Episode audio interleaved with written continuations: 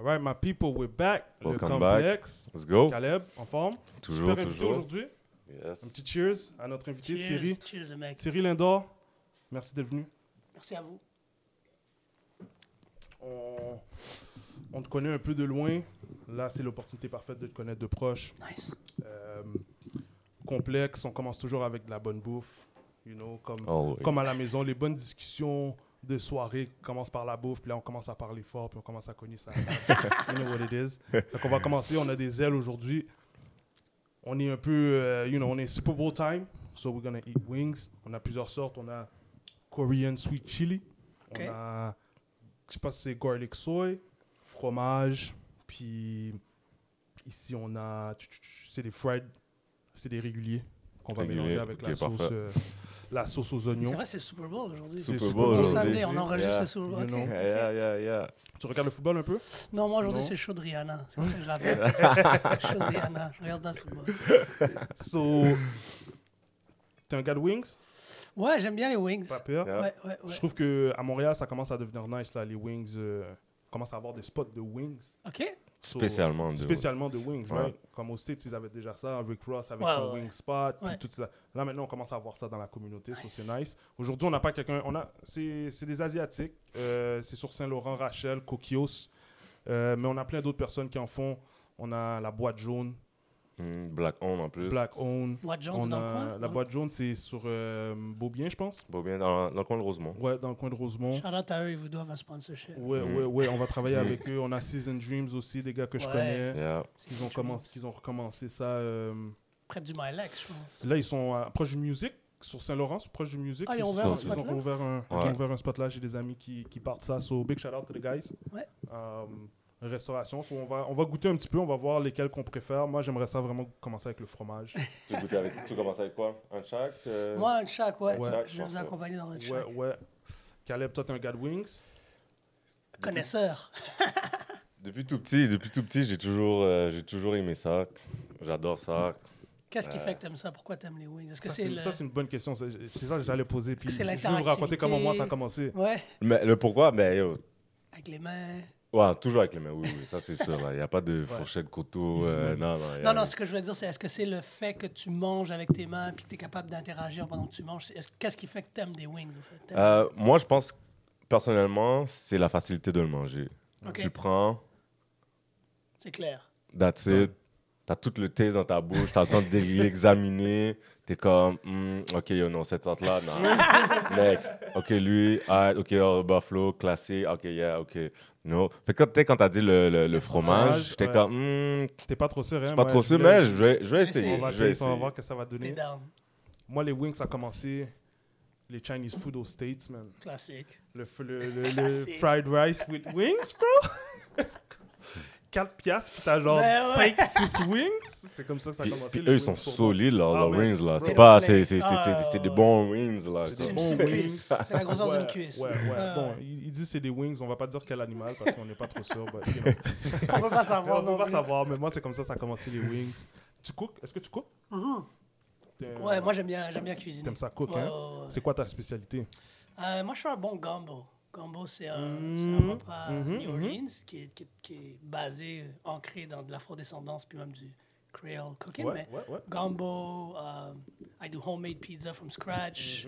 Ah, je pourrais je parle en anglais. Sorry. Non, ça, c'est- est je, je, je cuisine aussi de la, la, la soupe joumou classique. Oh, let's Ah, go, ouais, let's go. Non, non, moi je cuisine, moi je cuisine. Moi, j'ai- quand je joue au basket, donc euh, quand tu habites tout seul, à un moment donné, Mhm. puis je voulais pas rely sur une, euh, une femme ou une copine ou quoi que ce soit, donc j'ai appris à cuisiner, puis that's it, man. Ouais, je suis capable ça de après. Donc, t'as commencé à cuisiner après. Moi aussi, à la maison, je cuisinais pas. C'est quand je suis parti de la maison, c'est là que j'ai commencé à cook. Oui, c'est ça, exactement. Quand j'étais à la maison, je prenais pour acquis mes parents, Ouais. classique, Ouais. comme toute Ouais, personne ouais, qui se respecte, je pense, jeune. C'est un truc de fou, euh, ça. Ouais, on prend vraiment pour Oh acquis, my puis après ça, à un moment donné, tu manges, tu manges mal, tu te sens pas bien, puis là, tu Ah. dis, c'est quoi, je vais apprendre? So, euh, ouais, Yeah. So, essayons ça. Moi, je commence avec le fromage.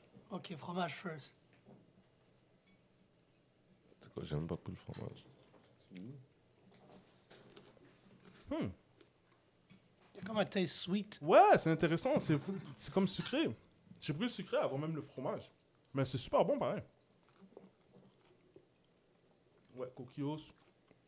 Big shout out. En plus, dimanche, Super Bowl, c'est tough. Les restos sont fermés ou bien ils ouvrent tard. Ils sont fermés, ouais. ils, ont Coop, ils ouvrent tard les dimanches, les restos souvent. Ouf, ou ils sont fermés. Donc, euh, tu goûtes l'asiatique dedans. Tu goûtes le, ouais, c'est. ouais, Ouais, ouais, ouais, ouais. un petit à la Tu vois le background asiatique. Non, c'est super bon. Un peu moins mon style. C'est good. Toi, t'es comme ma mère. Depuis qu'il y a du sucré dans de la bouffe, Non, bonne haïtienne là. sucré même. Comme yo. Qui vient de manger là Vient de sucré Ouais, Ouais, black, ouais, folks, black folks sweet meat, it's kind of like, eh, Non, ça marche pas. c'est supposé être salé, faut que ça reste salé. Mais, mais il est pas pire. Puis c'est- quoi tes spots à Montréal que tu suggères aux gens ou que c'est un go must pour toi là? Un Euh, spot à manger? Pas à manger. Moi, j'habite au centre-ville, Vieux-Montréal. Donc, euh, si je vais classique, la Camus, Mhm. je pense que Camus est, est, selon moi, euh, C'est un go-to. Ben, c'est un- pas que c'est un go-to, mais sais, si je veux rester dans quelqu'un. Moi, moi, je suis quelqu'un qui prend l'entrepreneuriat, l'émancipation économique. Je pense que qu'est-ce que Polo a fait, chef Paul Toussaint, il a, il a vraiment démocratisé, puis surtout, il a, il a permis aux personnes non noires de découvrir un restaurant qui n'était pas un casse-croûte, avec la, la nourriture qui est quand même casse-croûte-esque, mais qui est bien présentée avec des, des, des, des layered flavors qui sont quand même assez intéressantes, puis dans un décor comme phénoménal. là. Donc, euh, tout ce que Chef Paul Toussaint fait, moi, j'a- j'achète, j'adhère. Donc, Camus, quartier des spectacles, euh, barbecue by Chef Toussaint, à aussi le au centre-ville, après le centre Ouais, là. nice spot. Ouais, donc euh, ça, ça, je dirais, c'est deux spots. Tropical, personnellement, j'aime aussi. Je pense que le vibe, c'est devenu un petit peu plus club-ish maintenant. Ah, mais sinon... Mais c'est bon, ça donne une autre, un Ouais. autre aspect de la restauration qu'on n'avait pas encore dans la communauté. Exactement, exactement. Je te dirais, moi, ça serait mes deux go-to. Après ça, j'ai des, petites tables dans, dans le vieux, puis dans, dans proche du centre-ville que j'aime moi aller, mais qui sont pas black-on. Je ne vais pas leur donner trop de pub non plus. là. So, euh, mais ouais, c'est ça. C'est euh, c'est les spots que je te dirais que moi, je recommanderais pour n'importe qui qui me poserait. Like, where should I go? Moi, j'avais des spots là que depuis que j'avais besoin d'emmener une petite date, you know. make sure- the food, food was important. Pour vrai, là, toutes les fois que j'ai hit un bon spot où ce que la fille était satisfaite dans le ventre, là, I'm not gonna say what happened. Est-ce que- tu étais un des gars smart qui allait dans des apporter votre vent? Toujours. Moi, j'ai pas Sur calculé. du lutte, Moi, j'ai jamais sur calculé. du ça. lutte, j'avais un spot grec, dans là? ce game-là, moi. Moi, j'ai jamais gros calculé game, ça. ça. Bah, déjà, à la base, le vin, moi, je n'étais pas un gars de vin. J'ai pas commencé emmener de la tard, bière. tard, tard, tard, Tu tard. peux emmener- Tu peux emmener de la bière aussi? Ouais. Dans les Ah ouais. vin? Bon, tu vois, j'ai. j'ai- Ça, c'est un gros là, c'est là que je reconnais les gars que leur, leur game était strong. Puis même quand toi, tu penses que tu un bon game, tu te dis, Eh, c'est vrai, tu pouvais aller apporter ton propre vin, puis tu mangeais quand même très bien. C'est pas cher en général, et apporter votre vin. Tu peux, c'est ambiance, il y a de l'ambiance, le monde s'assoit puis boit une bouteille de vin. Fait Ouais. Tu sais que ça va être une place d'ambiance. Exact. Il va avoir de l'énergie. Ouais. Yeah. C'est les white monde- c'est les white folks qui m'ont Qui présenté. t'ont ça. introduit Ouais, à ouais. ça? C'est les white folks avec qui je chillais qui m'ont qui cette introduit. game. ça. J'avais pas compris cette game-là. Mais non, c'est sûr, moi c'est moi c'est ma c'est comme ça que j'ai réussi à gagner toutes les filles dans ma vie là que j'ai eu. Toujours comme ça. Un petit C'est votre un brunch Ouais. ou bien Ah, un le bon brunch petit classique. resto là. Brunch est classique. Ouais. Les brunchs, on a on a quel spot? On a ben il y avait l'avenue qui ça c'était un, C'est un classique. Là. c'est un classique là mais tu sais qu'est-ce que j'ai remarqué? J'ai remarqué qu'il y a beaucoup de gens de notre communauté qui n'ont pas été là qui vont Sérieux? Ouais, fait que pour eux c'était toujours comme oh sh- le spot est nice, Mais tu m'as fait découvrir. Il y a toujours un line-up. C'est juste le line-up qui est désagréable, que je pense Ouais. que, qui fait que les gens ils vont pas. Mais yo, ce spot-là, allez-y. Si vous pouvez y aller, clairement. très bon spot. Ouais, ouais, ils ont réussi. Euh, on avait, yo, j'avais un spot euh, dans Hochelag sur Sainte-Catherine. C'était une haïtienne en plus qui l'avait, je pense. Sérieux? Ouais. Euh, je pense que ça s'appelait? Mon Petit Lapin, on a fait de même. Il y avait le lapin dans le nom. Ils avaient un chicken and waffles qu'ils faisaient là. De la mort. Il y a une place à déjeuner. Ouais, une place à déjeuner. C'était peut-être un resto qui faisait brunch et dîner. Ok, ou- ouais, logique. Ouais, ah man. Ce chicken and waffle là, là à Montréal, j'en ai pas, ouais, j'en ai pas goûté des, des aussi bons que ça. Moi, j'aime bien il a notre bœuf de grâce, moi, pour les, les brunchs. Mhm. C'est un gars de basket en plus qui l'a, là, Ouais. Jonathan. Shout out Jonathan Ouais, ça c'est un exploit ça. Ouais, pour les brunchs, là, les gars sont forts. C'est laquelle la prochaine qu'on fait? So, moi j'ai essayé le garlic, le garlic soy. C'est quand même très bon. Euh, ça se rapproche beaucoup du wings ordinaire, so, you know. Tu te sors pas trop de ton Ouais, de ta zone de confort avec celle-là. ils n'ont pas trop pris de chance. avec. Non, c'est ça, c'est un classique ça. Ça c'est Caleb, comme moi, je vous écoute plus, là. Caleb a déjà fini des non, non, c'est pas vrai, c'est pas vrai. Ils vont le voir dans la caméra. là. Je vous ai dépensé de 1 seulement. J'y vais avec le dernier qu'on a, le sweet, garli- euh, le sweet chili. C'est lui ici. Ouais. Moi, c'est parce que c'est votre podcast, sinon je suis en train de bouffer le cartilage. Mm. Je suis un gros porc. moi. Ah ouais, ça c'est comme ça, tu finis tes. Ouais, Il ouais, rien. Ouais, ouais. Juste là, that's it. Puis avec l'os, on fait du bouillon. Mm. Exact. Pas le choix. So, prends ton temps, prends des petites bouchées pendant qu'on va parler, pendant qu'on va discuter. OK. Euh, fait aujourd'hui, on a quelqu'un. On reste toujours un peu dans notre milieu. Fait qu'on a quelqu'un qui a joué au basket avec. Qui a joué au basket un petit peu plus vieux que nous. Tu as joué avec des gros noms. Ouais. Fait qu'explique-nous un peu ton, ton parcours, euh, high school, euh, comment tu as grandi. Je sais que tu as grandi dans une grande famille. Ouais. Beaucoup de siblings. Je pense que vous êtes 10 Ouais. au total. On est 10 enfants. Moi aussi, ouais. je viens d'une grande famille, so I can relate to that. Combien vous C'était êtes? comment? Moi, mon père a 14 enfants. Même père, même mère? Non, Ah, OK. même père. Ouais, non, j'ai- j'ai- j'entends beaucoup de gens de la communauté qui ont beaucoup de frères et Ouais, sœurs, mais ouais, ouais, ouais. C'est euh, c'est un scénario Papa was a Rolling Stone. Mhm. Euh, ben, t'es un beau garçon, ça. C'est sûr que le, le père était, le père était strong. Mais, euh, ouais, non, même père, même mère. Moi, j'ai grandi à Chaga Maisonneuve. Euh, puis, ben, je suis né à Chaga Maisonneuve. J'ai grandi à Saint-Michel, euh, Montréal-Nord, euh, sur le terrain de basket. Charlotte Amanic, c'est mes journaux. Manix, OG. Ouais, Donald Nicolas, Warner, ces gars-là. J'ai grandi avec ces gars-là beaucoup, beaucoup, beaucoup. Puis on joue au basket, basket le week-end, basket euh, la semaine, vu qu'éventuellement, moi je jouais pour Région 4 au Jeu de Montréal, ceux qui connaissent les régions. Là. La mascotte, c'était un, un orignal, je pense. Je. Damn, that was, Ah ouais. that was before us, man. Ouais, ouais. Région 4. Puis euh, je me suis fait découvrir au Jeu de Montréal par un gars qui s'appelait Jean-Claude, de Montréal-Concordia. Charlotte à Jean-Claude. Jean-Claude, c'est pas celui qui s'occupe de Georges Vanier? Un monsieur, un grand light Oui. skin? Ben oui, Oui, oui. Jean-Claude, c'est Mm. Big Il est Homie. encore au basket? Euh, il était à Georges Vanier, en tout cas. Moi, dans mon temps, il était à Georges Vanier. Ce gars-là, Il est là- prof, à- il est prof à l'UQAM. Exact. Il est prof à l'UQAM. Ce gars-là a vu, Big Homie, ça. il a vu les joueurs de basket passer. Big Homie. Jean-Claude, puis un gars qui s'appelait André, un Québécois caucasien d'eurodescendance, qui, qui m'a spoté. Euh, en demi-finale, j'avais fait un hook shot par rapport pour gagner le buzzer. Genre, j'avais jamais fait de buzzer de ma vie. J'avais peut-être 9 ans ou 10 ans. Puis j'avais reçu une invitation euh, pour aller jouer à Montréal-Concordia. Montréal-Concordia, c'est le, la, la version 2.0 d'une place qui s'appelle IMCO, qui est encore plus vieux que moi. IMCO, c'est là que Charles Rochelin a joué, les gars Trevor Oh, wow. Williams, Pascal Jobin, Ouais, toutes ouais. les OG, OG, là, les vrais OG. Ça, c'était leur team à Les légendes, là. là, ouais. Puis IMCO, c'était, le- c'est aujourd'hui le centre Père Sablon, sur Rachel et Papineau. Il y a Ok. comme l'église, puis un centre Je communautaire. connais même pas. Puis ça, c'était le centre des Haïtiens puis des francophones, puis une couple de Jamaïcains qui disaient Yo, moi, je joue avec les Haïtiens parce que les Haïtiens sont le plus fort au basket. Puis il y avait, une rivalité- Il y avait cette rivalité-là? Ben oui. J'ai toujours senti. Ben oui. Il y avait Toujours. Mais nous, rivalité c'était pas si pire dans notre, dans notre, dans notre génération. Euh, non, c'était moins pire, mais moins tu, pire. tu la sentais. Mhm. Tu la sentais. T'étais comme, ok, whatever. Les, les anglophones noirs, dans ce temps-là aussi, nous voyaient comme les sell-out. Mhm. Hmm. Parce que nous, on était les noirs de service. On était avec les francophones. Mhm. Puis les francophones nous acceptaient. Tandis que les anglophones sont arrivés techniquement à Montréal avant nous. Hein, les Porter, puis tout ce qui bouge. Là. Je suis sûr que Toto en a parlé. Mais le Black Movement original au Canada, c'est un mouvement anglophone pour venir servir les, les, les, Ang- les, anglophones blancs qui avaient des moyens. Puis euh, nous, les, les Haïtiens, on est plus venus dans le era de Papa Trudeau, là, quand il y avait besoin de remplir ses manufactures, Ben oui. puis de main-d'œuvre. Main-d'œuvre, surtout. Voilà. Puis, euh, donc, c'est ça, il y beaucoup. avait cette, il y avait cette guerre anglais-français. IMCO est devenu Montréal-Concordia. On jouait à Étienne Desmarteaux.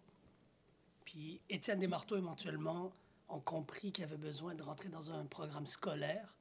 Puis, ils se sont migrés avec Lucien Pagé. Puis, Lucien Pagé est devenu Pagé-Concordia. Donc, moi, je suis rentré littéralement dans l'année ou les deux années avant la fusion de Montréal-Concordia avec Pagé. Donc, tous les joueurs de Naya Jones, euh, Kiki Junior, Rodwin Oriental, NC Oriental, Ralph Oriental. Manix Oriental, Dropping names. ouais, Lunzaya Landou, euh, Junior Riboul, qui était excellent en passant. Les gens, les gens, les gens parlent pas. Je vois pas Junior invité sur beaucoup de podcasts. Moi, Junior, c'est la première personne, Charlotte à lui, qui m'a parlé quand je suis arrivé à Montréal-Concordia, puis je connaissais personne. Il m'a dit, oh, viens, je vais te montrer au basket, jouer one-on-one. Je le connaissais pas, j'étais comme, t'es qui toi? Mais il m'a pris sous son aile. Junior allait à Ville-Marie, collège Ville-Marie à Hochelaga Maisonneuve. Puis il venait après chaque jour, après le basket, Après l'école, il allait jusqu'à Lucien Pagé. Donc, on avait ce lien-là avec Hochelaga Maisonneuve. On aborde rapidement. Charlotte à, à Junior Riboul. Puis, euh, c'est ça. Donc, euh, Montréal Concordia est devenu Pagé Concordia. Moi, ma mère m'envoie Lucien Pagé. Euh, je rentre dans l'équipe. On commence à casser des. commence- Vous étiez des bons joueurs. Tu as une coupe de bons joueurs dans ton. Si tu Ouais. nommes les bons joueurs avec qui tu as Ouais, joué à Pagé, ouais. t'as- t'avais qui? Moi, j'ai joué avec Sam D'Alembert, Manix Oriental. euh, j'ai joué avec des gars qu'on n'entend pas, Choupi, gars Camille, gars Camille. Murat, Josué. Des gars qui étaient très, très, très bons, qui n'ont pas eu des grosses carrières. Michael Germain, qui, est- qui, qui a, qui a perdu euh, Mhm. à son âme, qui s'est fait assassiner avec Thierry Calix aussi. Euh, J'ai joué avec Patrick Kabongo, qui a été drafté par les Detroit Lions. De, regarde, de mon... Ça, c'est faut comprendre, là, ça, c'est dans les années 90. C'est avant qu'il y ait YouTube, qu'il y ait tout, tout, tout Exact, yeah. de mon 2-3 ans à moi, les gars sont plus vieux que moi, moi je suis plus jeune que ces gars-là, Manix, Sam et tout ça, mais à l'intérieur de 3 ans, il y a eu deux gars de la NFL qui sont allés drafter dans la NFL. Il y a eu un gars dans la NBA. Les, gens- les gens ne savent pas ça, mais Lunzaya Landou, c'était LeBron avant LeBron. là. Il était 6 pieds 8. Il, était numéro 1 au Canada, numéro 2 aux States, derrière Al Harrington. Donc il y avait Al Harrington Oh, qui était numéro 1. Ouais. Les gens se rappellent pas de Big ça. man game en plus. hein. Ouais. Puis après Wow. ça, Pascal Jobin est devenu le coach. Euh, moi, j'étais encore plus jeune que les gars, mais c'est avec ces gars-là, moi, que j'ai joué. Donc, j'ai baigné, j'ai baigné dans un monde de basket quand même assez riche. Et euh, moi, je suis allé en Europe. Il y a un autre gars qui est allé en Europe. Manix a fini en Europe aussi. Euh, Sam dans la NBA. Lunz, il était drafté à l'âge de 13 ans par les Atlanta Braves. Les gens savent même pas ça. What? Ouais. Lunzaya Landou, à l'âge de 13 ou 14 ans, son nom a été drafté par les Atlanta Braves dans le troisième round. Donc, on était au secondaire, puis il y en avait un gars qui, qui voulait jouer au basket, mais qui avait été drafté par les... Si Lunz avait joué au baseball, il serait peut-être le meilleur joueur de baseball de l'histoire du Canada. Quand il a été drafté, ils l'ont-tu ramené, rapatrié pour le faire jouer Ça, c'est une school bonne ou question. bien Moi aussi, j'avais la même question. Quand tu es drafté, au fait, c'est qu'il sécurise ton nom, qui fait que personne d'autre peut Yeah. acquérir ton nom. Mais tu n'as pas l'obligation d'y aller, surtout quand tu es dans les rounds après le premier round. Ok. Parce que ça vaut peut-être pas nécessairement la peine Mhm. financièrement. Donc, ils ont, ils ont vraiment drafté son nom. Puis, euh, dans le temps, nous, on disait vas-y, vas-y, vas-y. Mais Lund, il a toujours eu un amour pour le basket. Il voulait jouer au basket. Vous devriez avoir Lund sur le podcast. C'est un, Mhm. c'est un gars qui a quand même vu beaucoup de choses. Lund, il, il a joué avec Ron Artest, Mhm. Eric Barkley. il a joué avec tout le monde. Puis tout ça, c'est ça, c'est sans. YouTube, sans réseaux sociaux, sans rien. là. Exactement. No exposure, là. C'est Zéro, ouais. Puis là, quand ils sont venus à Montréal, euh, St. Patrick's, Kevin Boyle voulait, Sam- euh, pas Samuel Lambert, voulait Lunza Lando. Parce ouais, que lui, hein? son concept, c'était de dire je vais avoir Al Harrington, number one player in the, in the States, puis je vais avoir Lunza Lando, number one player in Canada. ouais. So I'm going to have the number one, number two player. Al Harrington était 6 pieds 9, l'autre était 6 pieds 7, 6 pieds 8. Puis lui, son idée, c'était juste ça. I'm going to bring them both back. Yo, t'avais, il y avait Ron Artest à Riverside. Les gars, ils jouaient l'été à Riverside Church. Lund, c'est le- un des premiers Canadiens à avoir joué sur l'équipe A de Riverside Church. That's crazy. Elton Brand, c'était le starting power forward, slash center. Lund était en 4. Ron Artest était en 3. Le shooting guard, je sais même plus c'était qui, on s'en fout comme la, comme la pas- 40. Oh, man, Puis c'était Eric crazy. Barkley, le point guard. Ils ont joué contre Baron Davis, j'oublierai jamais ça. Lund a dit, Baron- il y a un gars qui est à LA, qui s'appelle Baron Davis.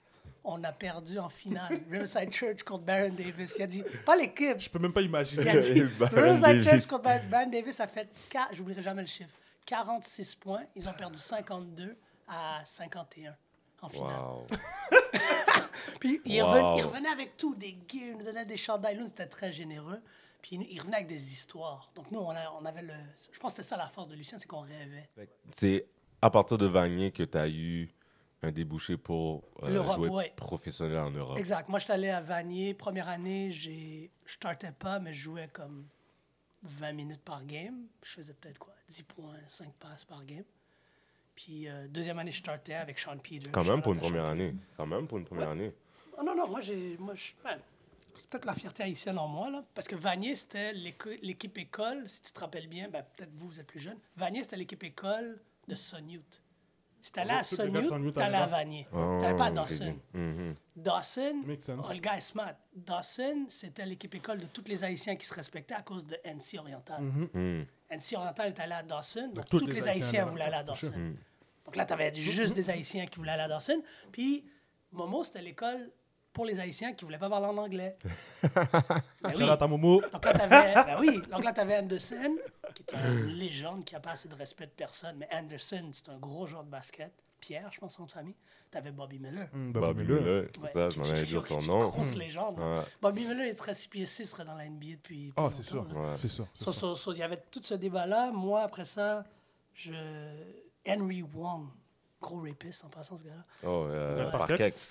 Henry Yeah. Wong. Vous le connaissez par quelque, c'est un gars de Son Youth. Oui, c'est vrai, il a commencé à son nom. Ouais, donc Henry Wong m'avait recruté, puis parce qu'il il pensait que Sean Peters allait prendre euh, sa retraite. Puis quand moi je suis arrivé, c'était Sean Peters, puis Mickey. Mickey est parti, un gars de Son Youth, était très fort. Puis Mickey est parti, je pense, parce qu'il se disait je vais peut-être pas jouer autant si Thierry est là. Puis moi j'ai pris ma place direct quand je suis arrivé. Euh, mais je startais pas parce qu'il disait que t'es un, Rookie. T'es un rookie, bagaille, bagaille. J'ai joué. euh, deuxième année, je startais tout de suite. Mustapha El Zanati est venu me rejoindre. Mustapha, c'est un gros joueur de basket à Sun Youth. Puis après ça, troisième année, j'ai joué une demi-année pour Andrew Herzog. Puis après ça, je suis allé, j'ai signé en Europe.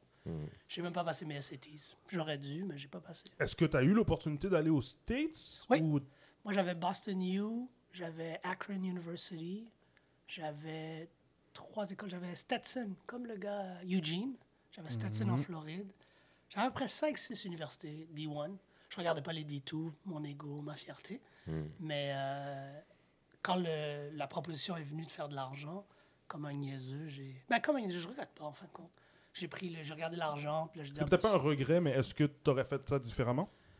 Bonne question, couple. J'aurais. J'aurais aimé ça vivre l'expérience que j'ai vu les gars vivre. Parce que moi, l'été, quand je revenais du. J'allais jouer en Europe. Moi, l'année que j'étais allé jouer en Europe, Sam s'est fait drafter dans la NBA. Donc, moi, je me disais, ben, éventuellement, je vais pouvoir aller jouer peut-être dans la NBA. Puis cet été-là, moi, j'ai joué contre. Joué contre des gros joueurs, là. J'avais joué contre euh, Chris Paul, qui, était, qui est plus jeune que moi, mais yo, il nous avait ouvert pendant l'été à Eastern Invitational. Il était très fort. C'est là que tu réalises comment là, 13, les, 14 les gars là, fort, ouais, ouais. dans la Tony NBA, c'est pas de la Parker, joke. là. Mhm. James White. Je jouais contre des gros gars. Mhm. Kevin Garnett. Je, je honnêtement, j'ai une belle carrière de basket. Puis quand je suis arrivé en Europe, je jouais contre Tony Parker. Tony m'a ouvert. Puis là, moi, je me suis dit, moi, j'ai toujours dit, je veux jouer au basket un jour dans la NBA. Puis j'ai rencontré un gars qui voulait jouer dans la NBA. Donc, j'ai. Ouais. I wanted to play in the NBA until I met somebody that really wanted to play in the NBA.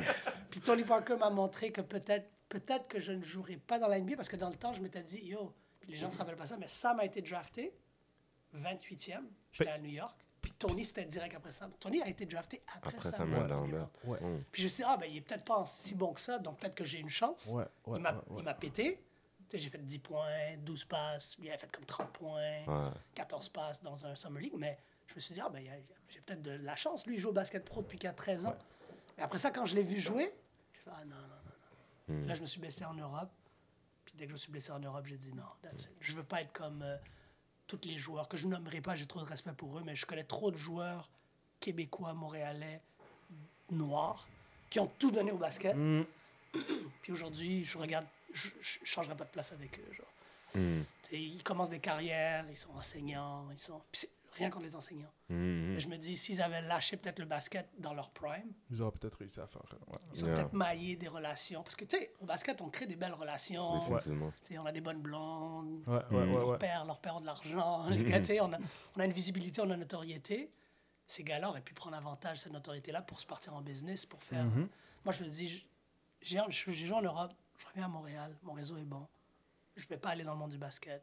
Je vais mettre de côté toute l'énergie que j'ai mis dans le basket, je vais le mettre dans l'entrepreneuriat, puis plus précisément dans, dans l'immobilier. Ça a payé pour moi. Ça a fonctionné. C'est un, un gamble que j'ai pris. So, juste avant de faire le switch, on a parlé des points quand même importants qui vont nous permettre de faire le bon switch dans le côté parce que tu as quand même commencé professionnellement au basket tôt. Fait que là, on va faire le switch Ouais. à ton côté professionnel en dehors du basket. Mais avant ça, NBA, top 5 players. C'est qui tes joueurs? C'est qui tes, ton Ouf. top 5, toi? Top 5 of all time? Ouais. En ordre, en ordre. En ordre! En Caleb ordre. J'attendais, j'attendais juste ça là, j'étais prêt, j'étais comme ah, en ordre. Il y, a- un bon basketball IQ, je me rappelle de Caleb. Caleb, c'est un monstre sur le terrain. À l'ETS, Caleb a bourré sur un gars. Caleb, c'est un monstre sur le terrain, bro. H. Il se rappelle I remember. Je, je ne connaissais pas Caleb, mais je l'avais vu ici et là. T'as pas dunké sur Lunds ou Sam une fois aussi? Non, pas Lunds. Mais à l'ETS, c'était euh, c'était euh, c'était H. Puis après ça, c'était des donks euh, fast break. euh, Puis t'as un bon quotient intellectuel, un Mm. quotient de basket, je me rappelle. Le dunk sur Hardy. ouais, ouais. Camille Mm, Brutus. Exact. Charlotte à Hardy. Hardy, c'est mon frère, mais je me rappelle que j'ai fait Wow! Caleb is in the house. Mais, mais, mais c'est ça. Donc, à- en ordre, puisque Caleb m'a call out comme ça, euh, moi j'ai le brand numéro 1. Ça, c'est moi. Donc toi, t'es un homme heureux en ce moment là. Non, non, non, non, non, non, je suis pas un homme heureux parce que, en tout cas, moi je ferais des choses différemment si, si je. Number one all-time scorer, t'es pas heureux? Mais scoring to me, moi mon joueur préféré de tous les temps c'est Magic Johnson. Ouais, je comprends. Ça c'est moi. Hmm. Moi quand j'étais jeune c'était Magic Johnson, après ça c'était Jason Kidd. C'était- ah, J'étais un fan T'es un fini. vrai- c'est de- t'es un vrai fini. point guard, t'es un vrai Fini, point guard. exactement. So, so pour moi c'est ma- LeBron parce que c'était toujours Magic Michael la comparaison. So pour moi c'est c'est LeBron parce que LeBron est plus proche de Magic. Je vais mettre ça à disclose, disclaimer. LeBron, Michael, Magic. Euh, après, ça c'est moi. Je sais que les gens vont pas être d'accord. Mais j'ai euh, Kareem Abdul-Jabbar. Ok. Ça c'est pour moi. Puis après ça, je parle pas de domination. Parce que les gens disent, ouais, tu mets pas Shaq. tu mets- Moi j'ai Kareem parce que Kareem, les stats parlent d'eux-mêmes. Ouais. Puis, Et il gagnait. oui. Ça c'est moi. Après, moi je finis avec Hakeem Olajuwon. Ça Ah c'est ouais. The Dream? Hakim? Hakeem the Dream. Oh. Je connais pas beaucoup de monde qui met The Dream dans leur top 5. Personne ne le met dans le top 5. Moi, Oh. moi je mets Hakim the Dream parce que je suis convaincu qu'Hakim the Dream, même s'il n'était pas 6 pieds 11 ou 7 pieds, aurait quand même été un joueur dans la NBA productif à 6 pieds Best, 5. best 6 pieds footwork, on l'a vu. Voilà. Les Kobe, c'est ça, c'est ces Voilà. gars-là qui étudient toutes les guards. Voilà, toutes, toutes. Aujourd'hui, là, les trainers, moi je te le dis parce que je l'ai vu, j'étais allé dans, dans des pratiques NBA avec, avec, avec des boys. Les trainers, les gros trainers dans, dans la NBA en ce moment, puis qui sont devenus coachs, c'est Steve Nash. Les gros, gros trainers. Steve Nash, le shooting coach de Dirk Nowitzki, Mhm. OK? Qui, qui, est aussi, qui, a été, qui a aidé aussi euh, Ginobili et tout ça. Donc, tout le Eurostep. Il y a plein de gars derrière qu'on voit pas qui, ont, qui sont en train de massivement influencer la NBA. Puis, Hakim Olajuwon. So, tu peux pas me dire que le gars est pas dans les top 5. Je parle pas de domination. Moi, j'ai vu Hakim défoncer, puis j'étais assez vieux pour m'en rappeler, défoncer Shaq. Comme si Shaq était même pas existant. Je l'ai vu défoncer, euh, comment il s'appelle? The Admiral, David Robinson. MJ, MJ a pris sa, MJ a pris un break, il a gagné le deuxième chez eux. Exactement. Il a pris ça tout de suite. MJ est pas là. No. Let me Ah. C'est ça. nobody take it. So that alone, puis je- suis- aussi très, comment je pourrais dire, je suis hypocrite parce que j'aime pas Kobe Bryant. Oh. Oui, parce que moi j'ai vécu Kobe intimement dans une game à Milwaukee après euh, Sam contre les Lakers. J'ai, j'ai- on a failli se battre avec. euh, Ah ouais? oui, oui, oui, on a failli se battre. Ça, c'est une bonne histoire. Je, sais pas, je pense que Sam devrait la rencontrer. Come on, dog. Come on, dog. You, Non, non, non, you non, gotta give us a little... On a failli se battre. So, moi, j'ai, moi, j'ai jamais aimé Kobe. Bon, je vais la dire comme ça. Kobe s'était blessé, il n'avait pas joué, mais il est venu avec ses béquilles. Puis c'était dans le temps de l'affaire du viol de Kobe. Mm, Donc Kobe était obsédé avec people trying to film him. yep. J'oublierai jamais ça. C'est moi, Sam, on est en train de chiller dans un club à Milwaukee. Puis les gars sont tous amis en passant. Après les games, là, ils sont tous amis.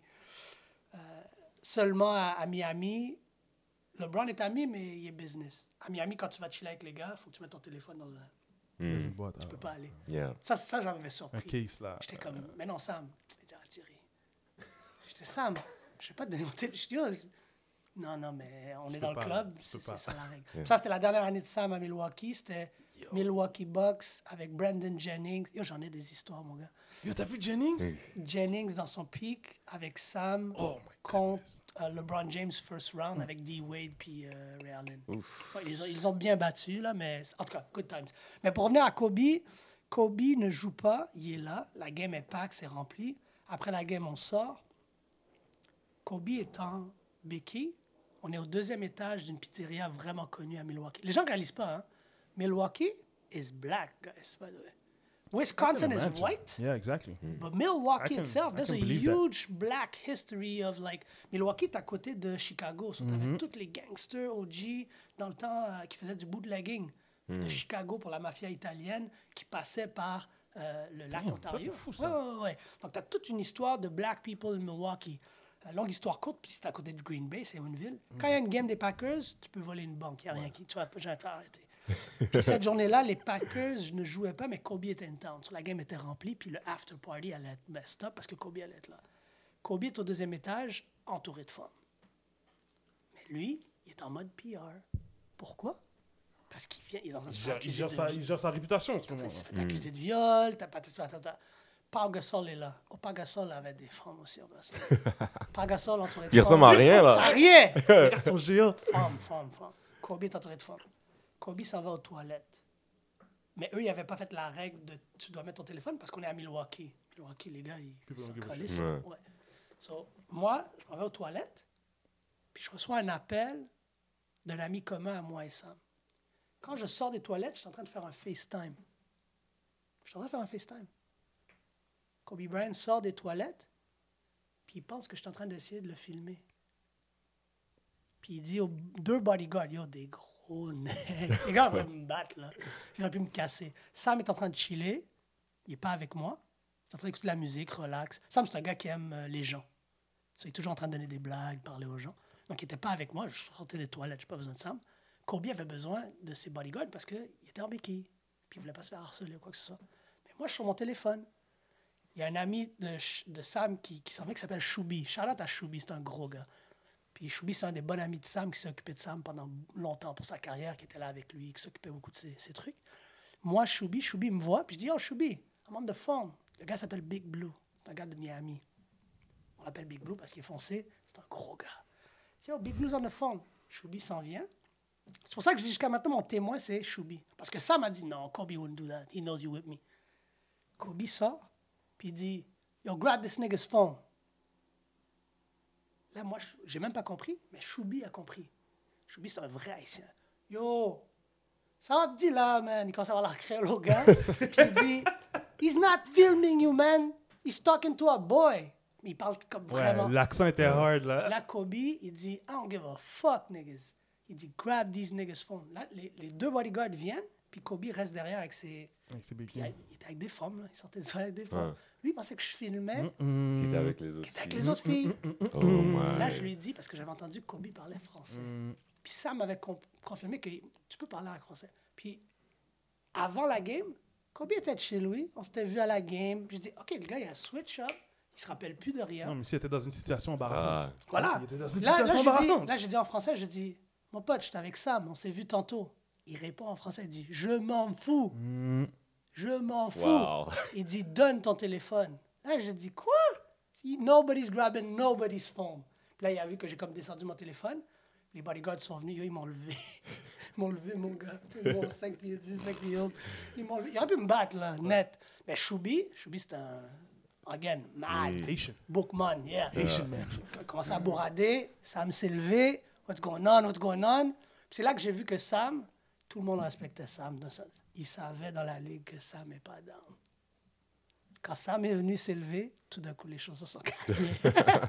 Puis next thing you know, ça, c'était mon interaction avec Kobe. Sur moi, j'ai jamais... J'ai jamais aimé Kobe à cause de ça, mais je peux reconnaître que Kobe devrait être dans mon top 5 à la place de Hakim Olajuwon. Ça, C'est une longue ça, histoire, mais Gros top c'était- 5. Gros top 5. Ouais, c'est mon top 5. Mais ça, c'est nice. Ça, c'est des histoires qu'il faut qu'on entende, man. Parce que je pense que les gens réalisent pas justement que, C'est des humains aussi, là. De un, c'est des humains, puis qu'on a du monde de chez nous Ouais. qu'ils ont cette réalité-là, puis que c'est pas juste comme à la télé ou bien des trucs qui passent online. Like, Ouais. Yo, on a du monde, peut-être un voisin, peut-être ton voisin, il y a, il y a- il y a- Yo, Kobe, Je te garantis que Lugensdorf, puis les boys de Bénédicte, qui sont ces vrais boys qui sont avec lui, ils ont des histoires oh, c'est sûr. comme la mienne. Ouais, c'est fou, ça. des bonnes c'est sûr, histoires. ça, Ouais, ouais, ouais. C'est C'est sûr. des histoires craquantes. Ben, on va les inviter, on a besoin d'entendre d'autres stories comme ça. Définitivement. Ouais. Big shout out. Fait après, après le basket professionnel, ok, euh, tu reviens ici. Oui. Tu reviens ici. Tu te lances dans l'immobilier? Je m'en vais en Californie d'abord. Tu vas en Californie. ok. Ouais. Parle-nous de cette transition-là. Qu'est-ce qui s'est passé? Comment, que ça, Ouais. que- comment que Je ça a voulais pas été? venir à Montréal. Je voulais pas que. ah, Tu- ok, tu voulais plus revenir ici. Non, moi je voulais pas venir à Montréal parce que je voulais pas avoir la pression d'expliquer, c'était mon ego. Je voulais pas expliquer aux gens qu'est-ce qui s'était passé avec ma carrière. Mhm. Ouais, Thierry est en Europe. Donc je revenais, je jouais l'été, je cassais les gars. Puis moi je me suis blessé à l'aine, aux adducteurs. Quand tu te blesses aux adducteurs, mon pote, là, t'es plus. Ça revient plus. C'est comme le dos, là. C'est comme le dos. plus. Tu sais, ton genou, tu peux te le faire reconstruire. Les gars font des quads. Les gars, tu peux, tu peux revenir de ça relativement bien, surtout avec la technologie de nos jours. Mais les adducteurs puis le dos, c'est deux blessures que n'importe qui qui les a eues vont dire que tu vas plus être le même. Puis moi, beaucoup de mon jeu était basé sur la rapidité. J'étais pas un gars qui sautait, mais j'étais quand même assez rapide. Euh, je shootais quand j'avais un open shot, mais c'était les passes aussi. C'était vraiment le up and down game, passer le ballon, mon IQ.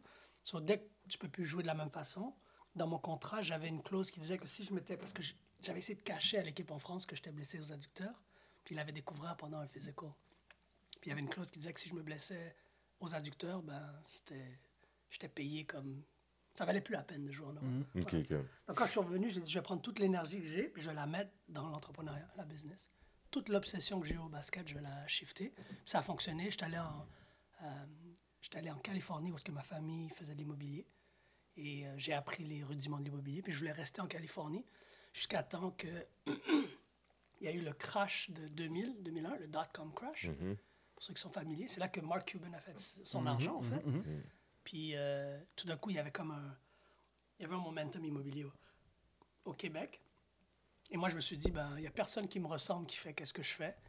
Euh, J'avais vu deux personnes peut-être.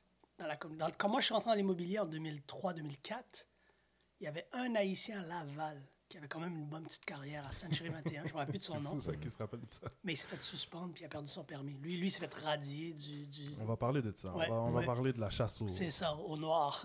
C'est c'est ça, mon gars. Lui, il s'est fait radier. Donc, il a perdu son permis. Puis, il y en avait deux autres. Ouais, il y en avait deux autres. So, là, moi, je me suis dit, moi, je vais rentrer. J'ai quand même un bon petit réseau. Je savais que les gens de ma communauté n'avaient pas nécessairement les moyens dans mon temps.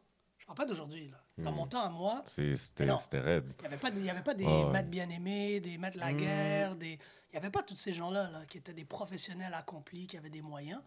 Donc moi, tu sais, on parle des enfants de la génération qui est venue dans les années 65-70. là. Donc moi, je suis un enfant de ces enfants-là. Donc il y a- dans ma génération, tu joues au basket. Les Noirs jouent au basket, Tu joues au du basket. Il n'y avait pas de, de That's grosses têtes euh, comme Pascal Océan à Deloitte. Ça n'existait pas, là. Tu sais, Charlotte à Pascal en passant. Puis, moi, je me suis dit, ben, je vais travailler avec qui voudra travailler avec moi, mais je vais être le meilleur. Je m'en fous, je vais être le meilleur. Puis, je vais innover. Puis, moi, j'ai toujours aimé la technologie. Donc, je suis arrivé avec des, des- des trucs innovants. Je faisais de la création de vidéos quand il n'y a personne qui faisait des vidéos.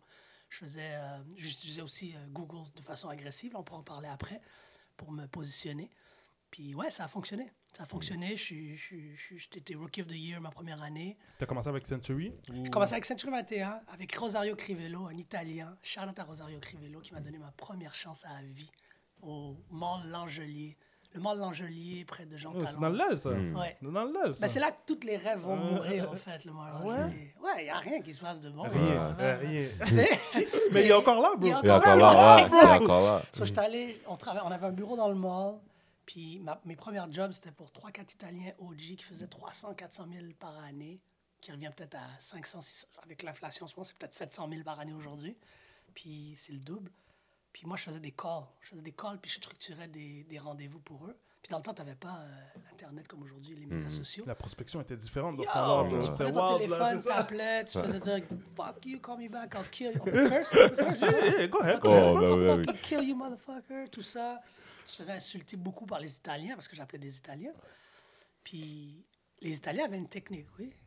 Les Italiens, là, je sais pas si on peut parler de ça, c'est Ah, Vas-y, illégal. bro, là. vas-y, bro. Mais je suis pas convaincu que je peux parler de ça là, mais disons qu'il y avait une façon... Let's do it, let's do it. Ah, on, peut le faire, on peut le faire après. peut Ouais, ok, c'est ça. So, so, j'étais allé travailler pour eux, puis des, un juif qui était dans le bureau, qui était associé, puis les gars m'ont tout appris. Tout, tout, Toute my, my gang shit, je l'ai appris d'eux, genre, dans l'immobilier. ouais. Le game. Tout, au complet. tout, ils m'ont tout, donné. Ils ont été généreux parce qu'ils ont vu que j'avais soif. Puis, je vais pas mentir, ils pensaient pas que j'étais noir. Puis, je, leur ai- Ça je l'aide. les ai laissés penser ce qu'ils Ouais, ça voulaient. J'en ai rien à foutre, moi. Ils pensaient que j'étais arabe. Hmm. So, moi, j'ai, moi, moi, j'ai dit, ils m'en ont jamais parlé. Ils m'ont jamais demandé si j'étais black. Jusqu'à temps qu'il y en a un qui réalise, oh shit, you are black. Puis lui, il voulait la communauté noire. Lui, Mais comment il a réalisé? Il l'a réalisé parce qu'il y avait Carlos Boiron. Charlotte à Carlos Boiron, mon gars. C'est un gros gars, ce gars-là. Dans la communauté haïtienne, Carlos Boiron a rendu beaucoup de familles haïtiennes propriétaires. C'est sûr qu'il y a des gens qui doivent le hate. C'est sûr. classique succès. Hate. ouais. Mais Carlos Boiron a aidé énormément de familles haïtiennes à devenir propriétaires. Puis Carlos, il m'a parlé en créole. Je lui ai répondu. Puis il y a un monsieur italien qui a vu, qui a dit You black? Je dis, Of course I am black. Je dis, You Quoi? Ils ont pas vu avec ton nom? Je te jure, les gens sont imbéciles. Yo, le gars s'appelle Cyril Lindor, bro. Le nombre de fois que des, des- même des Arabes me parlent en arabe, je dis non. euh, puis ils me disent, monsieur, il faut pas avoir honte. Il faut pas avoir honte. Les Arabes me croient pas. Je leur dis, my name is Thierry Lindor, bro. Like, what, what kind of Arabic name is that? C'est pas Mahmoud, mon nom, là. C'est pas Mahmoud Ouais. Lindor. Ou so, il a compris que j'étais noir. Puis d'un coup, il, il me faisait plus appeler les Italiens. Lui, il était, il était smart. Il avait compris que beaucoup d'Haïtiens, puis ça on le sait, là, veulent pas faire avec d'autres Haïtiens. Mais ça, c'est une affaire d'immigrants en passant. Il y a Ouais. plein d'Italiens qui veulent Surtout pas faire cette affaire- génération-là. Oui. Surtout les OG, là, tout les nos parents, ouais. Ouais. Moi, j'ai beaucoup de clients initiales, c'était pas ma communauté, c'était des Italiens qui voulaient pas faire avec des Italiens, qui disaient ben, c'est toi qui m'as démarché, c'est toi que j'ai rencontré, tu es professionnel, je m'habillais toujours en soute, moi je veux signer avec toi, puis je sens que tu vas te battre pour ma propriété. Donc, donc comme tout Haïtien qui se respecte ou tout Italien, il y a des immigrants qui veulent juste pas faire affaire avec leur propre communauté. Puis lui il avait compris qu'il y avait plein d'Haïtiens qui étaient à genoux devant les Italiens. Donc, il, il m'a fait appeler tellement d'Haïtiens. Il a fait gérer ça. Là. Ce gars-là était devenu un phénomène dans la communauté euh, euh, haïtienne. Puis c'est Carlos Boiron qui a commencé à me dire Thierry, ce que tu fais, c'est au détriment de, de notre, de la communauté. Puis ça, je, je dois avouer qu'à l'âge de comme 20, 21, je ne le comprenais pas nécessairement. mais J'ai appris à le comprendre grâce à ça. Big shout out à Carlos Boiron, que j'aime beaucoup. Puis euh, ouais, je suis devenu bon. Je travaillais à Gaz Métro le soir. Je travaillais de nuit. Ah ouais, toi, ça hustle comme ça, là. Ah, moi, j'étais, moi, j'étais by any means necessary. J'ai dit, if I was making a lot of money in basketball, je veux remplacer mon revenu, puis je veux pas di- diminuer mon, mon seuil de vie, mon niveau de ma qualité de vie. Euh, donc, je travaillais à Gaz Métro. Je faisais quand même euh, un bon salaire en haut de 50 000. Puis ma première année dans l'immobilier, je n'oublierai jamais ça à temps partiel. Je travaillais à Gaz Métro de 9 h du soir à 7 h du matin. Je me couchais de 7 h du matin à 1 h de l'après-midi, 14 h, 2 h de l'après-midi.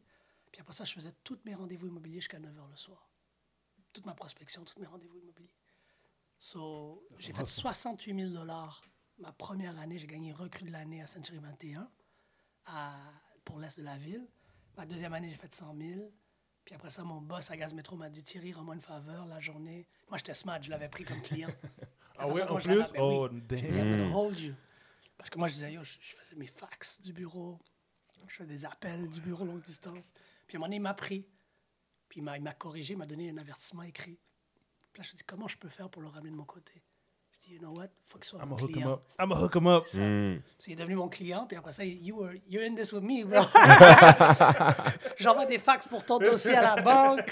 Euh, tu sais, je- je- puis après- mais il était Charlotte à lui, il va se reconnaître. Euh, juste dire son prénom, Denis. Charlotte à Denis qui m'a donné une bonne chance, puis qui m'a gardé. Non, il y a des bons boss. Il y a des bons boss Ouais. out there, bro. Malgré qu'il aurait pu me renvoyer plein de Mais t'es smart, though. T'as travaillé la, la situation à ton avantage. T'as pas juste yeah. dit comme, damn, je me suis fait pogner. Puis, oh, fuck this, Non, il est devenu un client, un ami, puis quelqu'un de proche. Puis donc, j'étais capable de faire deux jobs. J'ai fait deux jobs pendant trois ans, peut-être. Jusqu'à temps qu'un jour, il m'a dit La minute que tu vas faire plus d'argent que moi, fais-moi une faveur. Bouge. Bouge.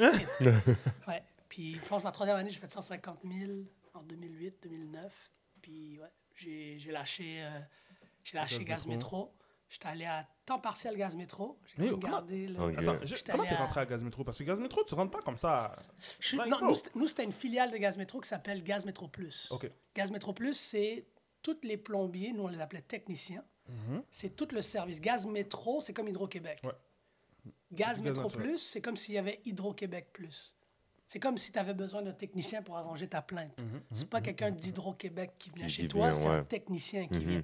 Donc moi, je travaille pour la filiale technique Ok. de euh, Parce Gaz que ça, c'est Plus. ça, c'est comme travailler pour le gouvernement. Ouais, Quand tu c'est travailles des- pour Gaz Métro, ouais, ouais, c'est des like, grosses Tu rentres pas Ouais. là-dedans facilement. Ouais. Tu... Ouais. Moi, j'étais rentré par un centre d'appel qui s'appelait Vox Data. Oh, Shout out à Vox. Vox, ça, Vox, ça vous coupe tout le monde. C'est c'est comme ça que j'ai connu Hardy. exact. Hardy a travaillé pour moi parce que moi, à Vox Data, je suis rentré d'abord pour travailler pour une campagne de Roi- Banque Royale. Mhm. Et j'ai j'ai vu rapidement c'était de la grosse merde. Et à un moment donné, ils ont rentré le contrat, la même année que j'étais à l'école pour devenir courtier, ils ont rentré le contrat de Gaz Métro Plus. Puis Gaz Métro Plus disait qu'ils voulaient que les employés travaillent directement pour eux, mais chez, chez Vox Data. Donc moi, j'étais allé en formation à l'Institut gazière à Boucherville. J'ai roulé ma bosse, je suis devenu superviseur. Après ça, je suis devenu superviseur en chef, agent senior, pardon, répartiteur, agent senior. Après ça, je suis devenu comme, quand même assez bon. Puis après ça, j'ai recruté les gars. Il y avait une grosse communauté à Voxata. Oui. C'était. Famille. H m'en parlait, là, ça avait l'air d'un chilling à toutes Ah les ouais, fois. ouais, en vrai, ouais, si ouais. tu travaillais pas là, yo, tu manquais quelque chose dans ta vie. C'était booming, c'était booming là-bas. On C'était était, puis on booming. était soudés, là. Les gars, les, Ouais. les- je faisais des faveurs aux gars, les gars faisaient des faveurs. Les- J'ai aidé beaucoup de gens à acheter des propriétés aussi. Hmm. Les- je mettais les gars en formation, en coaching, puis ils se faisaient payer. Puis on allait parler d'investissement immobilier. Puis après ça, je faisais des séminaires pendant, je te jure. Hmm. Euh, Les, les gars peuvent attester à ça. Donc, moi, j'ai compris rapidement que je devais éduquer puis émanciper ma communauté avec de l'information littéraire d'affaires. Ce qu'on dit euh, business literacy. Puis Hardy peut témoigner à ça, puis plein d'autres personnes. Je les mettais en formation, puis au lieu de leur donner la formation sur leur job, je prenais une heure et demie, deux heures, puis je break it down un beacon score. je break it down comme un, une code de crédit. Je I would break down comment acheter une propriété avec zéro cash down, de façon légale. Tu sais, comment euh, refinancer la maison de vos parents qui est souvent payée cash puis qui dort, puis de dire ben, maintenant tu deviens responsable d'une hypothèque ou d'une marge de crédit hypothécaire sur la maison de tes parents, mais tu vas acheter un duplex, puis là, il faut que tu te responsabilises. So, je suis vraiment, vraiment fier de ça, que, que ouais, j'ai j'ai aidé beaucoup de jeunes à rentrer dans l'immobilier, puis aussi à rentrer à la construction. Parce que j'ai commencé une compagnie de flip, puis on flippait des propriétés aussi quand même assez agressivement. Donc, euh, ouais, c'est ça. Massivement dans l'immobilier pendant, euh, pendant longtemps.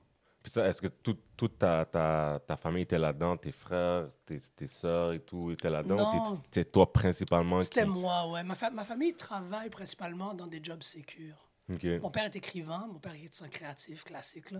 c'est un artiste. Ma mère travaille dans les assurances depuis comme 30-40 ans. Mon petit frère Étienne, qui est allé à Montmorency aussi, je pense, Étienne, peut-être un peu plus vieux que vous. Euh, Étienne est un comptable en comptabilité. Euh, ouais, c'est ça. Non, non. Entrepreneuriat, il y a moi puis ma grande sœur qui faisait de l'entrepreneuriat. Mais euh, c'est ça. Moi, mon oncle était dans l'immobilier en Californie. Donc j'avais quelqu'un en Californie, un de mes oncles, qui était quand même assez bien en Californie. Puis euh, c'est lui qui était. Dans la, dans la famille, on n'a pas beaucoup d'entrepreneurs, mais ceux qui font de l'entrepreneuriat sont quand même assez bons. Hmm. Puis, puis quand, tu, quand tu regardes, tes- tu dis que tes, tes, tes parents, ok, ta, ta famille, ton oncle euh, en Californie, Ouais. qui, euh, qui était beaucoup dans l'immobilier, j'imagine que c'est lui qui t'a beaucoup montré également. Exactement, les rouages. quand- Ouais. Exactement. Euh, quand tu regardes ça, puis tu regardes un peu, parce que c'est pas toutes les familles Non, qui... Clairement. qui je veux pas dire que tu as été chanceux, mais tu as oui, j'étais chanceux. Ouais, d'une manière. dans cette famille-là. Ouais, dans cette famille-là.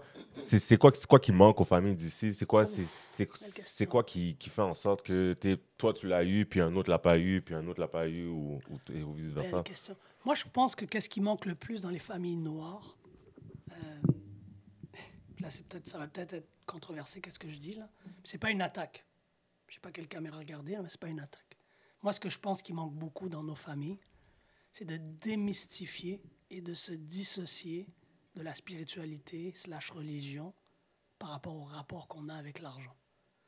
Moi, tous les entrepreneurs noirs que j'ai connus à succès sont athées ils ont cette euh, séparation avec on est fait pour un petit pain. Parce que Jésus, c'est ça que le, c'est ça que le christianisme, le catholicisme pousse, c'est on, on, on, on ira peut-être pas, au- on sera peut-être pas riche, mais au moins on va aller au ciel. Hmm, C'est, c'est- c'est- ok, c'est ok, ce message qui Mais c'est est- bon que tu as spécifié parce que c'est le christianisme surtout. sais. c'est ça. C'est qui, qui, qui- oui, parce que Parce qu'il y a d'autres le religions qui vont empower. 100%, C'est les 100%. musulmans, ils vont 100%. empower. judaïsme, Ouais, puis je peux ouais, aller ouais, loin, ouais, là, je peux aller ouais, loin. ouais. Donc, donc là, je, je reste, reste- moi, je pense que la grande différence dans ma famille, c'était qu'on n'était pas croyants. Moi, en fait, on est vaudouisants dans ma famille. Mhm. Donc, les, les- mon père, ma, ma, ma, ma grand-mère, c'est une mambo. Pour nous, nous, c'était euh, c'était vaudou sais, C'est pas de... Tes ancêtres vont avoir ton bac, puis voici à qui tu pries, puis mhm. il y a, y a quelqu'un qui s'appelle Ogun, puis il y a quelqu'un qui s'appelle...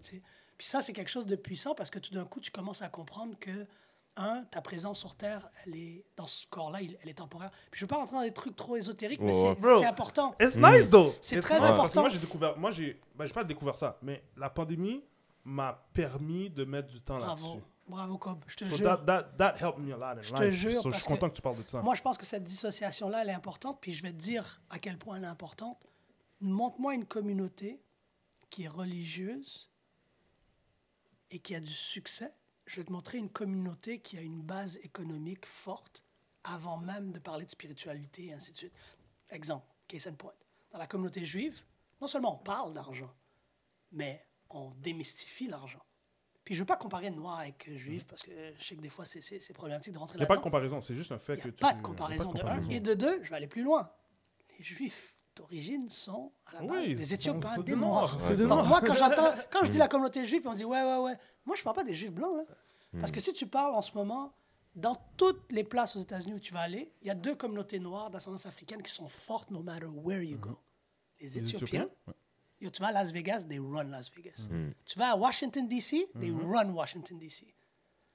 Les Somaliens.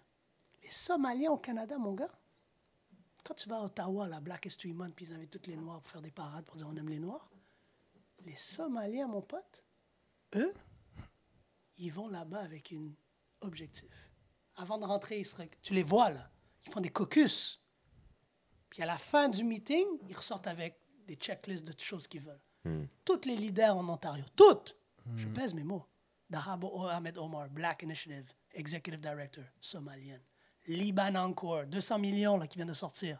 Toi, tu l'as vu avec Somalien. le G20. Quoi? Avec le G20, j'imagine, tu as vu. Là. So, moi, là, je veux démystifier ça sur le Complexe Podcast. Parce que c'est complexe de parler de ça. C'est Exact. très Tu complexe. comprends? Mm.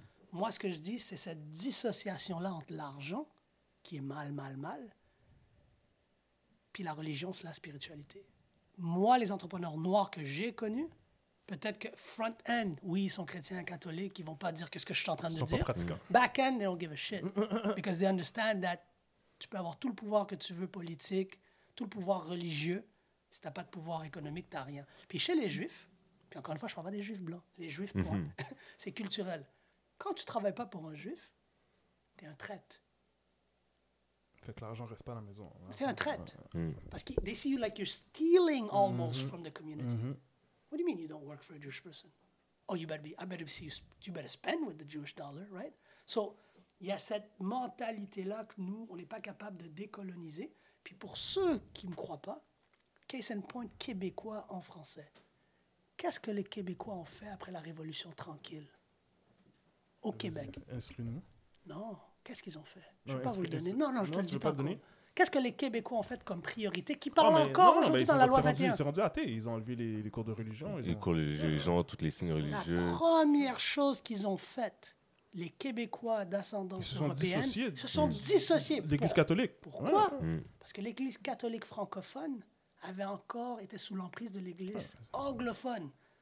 Parce que les Québécois, Québécois euro-descendants caucasiens, n'étaient pas considérés comme blancs.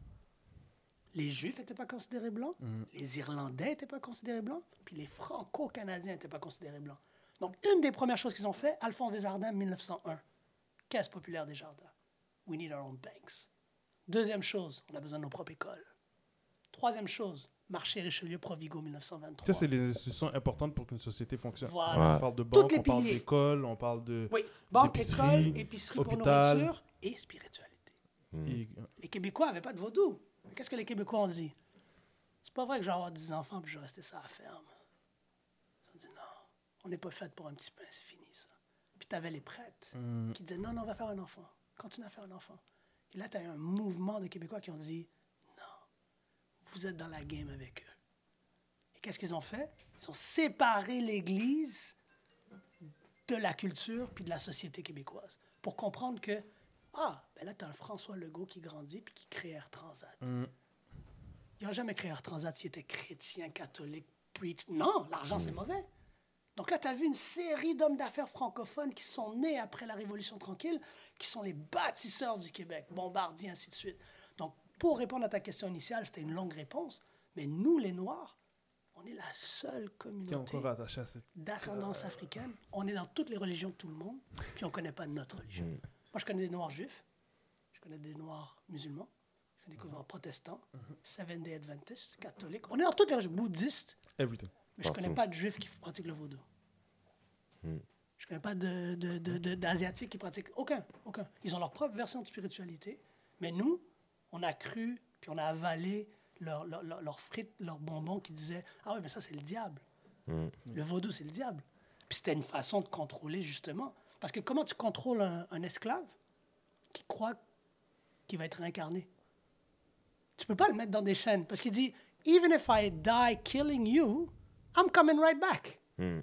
Yeah. So là, tu avais, des Noirs qui disaient, de ce mouvement des Igbo clans, qui Ouais. disaient I'd rather die in, in- free than live in bondage. Et cette mouvance-là, c'est une mouvance que même les Québécois ont adoptée. De dire non, non, non, on vit là, on est en vie là, là, on va faire de l'argent, on va solidifier, on va s'émanciper, puis on va construire un Québec. Puis eux, ils réalisent même pas. Puis dans cette laïcité, cette quête de laïcité-là, nous, communauté noire d'ascendance africaine, on aurait tout à gagner à prendre des pages de livres que même les Québécois n'ont pas inventés. C'est nous qui avons commencé ça. La révolution haïtienne, elle est basée sur la dissociation. La révolution haïtienne est basée sur la laïcité. Hmm. Je ne suis pas chrétien. Je ne serai pas chrétien. Ton Jésus n'est pas mon Jésus. Je, je le reçois. Mais ton Jésus ne, me, ne, ne sera pas en train de me, de me rajouter un fardeau sur ce que j'endure déjà en tant qu'esclave. Et tu as cette mouvance-là. Puis ce qui est drôle, c'est qu'on a quand même besoin de la religion parce qu'on est, on est encore dans la religion. Donc je ne suis pas en train de dire qu'on n'a pas besoin de la religion. Mhm. Ce Non, a non, besoin, c'est de ouais. démystifier la relation avec l'économie et, La euh, spiritualité. et la spiritualité. Exactement. Ouais, J'avais jamais vu sous cet angle-là. Je trouve qu'on est. Tu as parlé de laïcité et tout, mais je pense que c'est ça notre blocage en ce moment. C'est que personne believe. Personne croit en rien. C'est ça. So, on n'est pas capable d'être aussi fort qu'on pourrait l'être au Québec. Hmm. D'avoir une culture diversifiée. Quand tu dis on, des les. Québécois ou les, les. Noirs québécois, Moi je, me tout le considère, monde. moi, je me considère comme un Québécois parce Moi aussi. que je suis né ici. Moi aussi. J'ai grandi ici. Canadien, ma Québécois. culture est. Fait c'est pas ma couleur de peau qui va me dire qui je suis. C'est la personne que je suis. So, Mais toi, moi, c'est totalement- moi, c'est totalement contraire. là, ça, c'est tout. Pour moi, ça, c'est pour moi, c'est totalement le contraire. Je sais, je comprends. Je me, je me suis jamais considéré comme un Québécois. T'es né ici? Puis je suis né, malgré que je suis né ici, puis je me suis jamais considéré comme un, un- un Canadien. C'est sûr, vu que je suis né là, fait que Oh, ça, c'est c'est bon. C'est- mais parce Il n'y a que pas de mauvaise réponse. hein. ouais non non non non je sais juste parce que puis c'est rien contre le- le- le- les Québécois ou, ou le ou le, le- ou le Canada c'est juste que la manière comment j'ai été comment la manière comment je vis mais je me je me ressemble plus à une personne haïtienne point fait que les gens qui me disent ah bah yo t'es pas haïtien t'es né ici fait que t'es québécois t'es canadien je suis comme oui, ok, d'accord, je comprends. Mais tu j'aurais été. Je serais né, exemple, euh, aux États-Unis, j'aurais Ouais. pensé la même affaire. Je serais né euh, en Ouais. France, j'aurais pensé Pensé la même exactement. J'aurais affaire. pensé la Tes même origines affaire. ne changent Parce pas, que, mes, mes exactement, mes, mes parents, ils m'auraient s'ils élevé de la même La même manière, ça aurait- manière. ça aurait pas changé absolument rien pour eux. Fait que je suis né ici, fait que je comprends comme il y a des principes. Tu as un passeport Mhm, canadien, ça te permet de voyager n'importe où, partout. I get it. Mais à la fin de la journée, comment moi je vis, c'est quand même différent de ce qu'un Québécois typique a grandi puis vit sa vie. Intéressant, Fait ça. C'est drôle parce qu'on l'a dit tantôt. puis Intéressant, Puis, puis, puis, je vais, je vais rajouter avec ça aussi le fait que t'es un, on nous, ça. on nous inclut pas ici. Fait que cette distance-là se crée encore plus. Ouais. Fait que comme tu sais, si on passe à la télé, il me dit Ah, t'es québécois, ah, ok, je vais rien dire. mais si tu me demandes d'élaborer, mais je vais dire exactement ce que j'ai dit. Techniquement, que- techniquement, parce que- t'es québécois. But. Ouais. Exact. Ouais, ouais, ouais. D'origine. Mon origine, Ouais, ouais, c'est. Ok, tu comprends? Fait que, en plus qu'on nous accepte pas ici, on nous fait pas sentir cette inclusion ici. Mm. Fait pourquoi je vais me dire que oh, je, suis- je suis Mm. québécois s'ils veulent même pas que je sois québécois? Est-ce que tu es déjà allé en Haïti? Ouais. Combien de Mm. fois? Je suis allé une fois, puis c'était l'année du tremblement de terre. L'année du tremblement de L'année terre. du tremblement de terre. Parfait. Est-ce que, puis c'est pas une attaque, c'est une très bonne, c'est une question parce que moi, moi je trouve ça, moi je trouve ça important aussi qu'on ait la capacité de ne pas laisser le système nous dicter quelle est l'identité Mhm, du qui Québec ou l'identité du Canada. Et je m'explique. Parce qu'on va y arriver tantôt là, mais moi une chose qui m'a fait rager quand j'ai eu le, le- le- le scandale puis que, que certains médias ont parlé de moi, j'ai reçu un appel de la ville de Québec qui m'a demandé, il y a quelqu'un qui m'a dit, toi t'es de où? T'es de quelle origine On l'a vu ça. Puis j'ai dit, Il a bien nié ça. Il a bien nié cette discussion, le lâche. j'ai dit que moi, non non non, attends attends attends attends attends attends attends. Moi j'ai dit, mais toi t'es qui? Toi t'es québécois? Le pire c'est que c'était même pas le gars du journal. Ah non? C'est là que tu vois la force du système. Lui a décidé que quand Thierry Lindor prend la parole, puis il parle de journal poubelle, il devait parler de moi.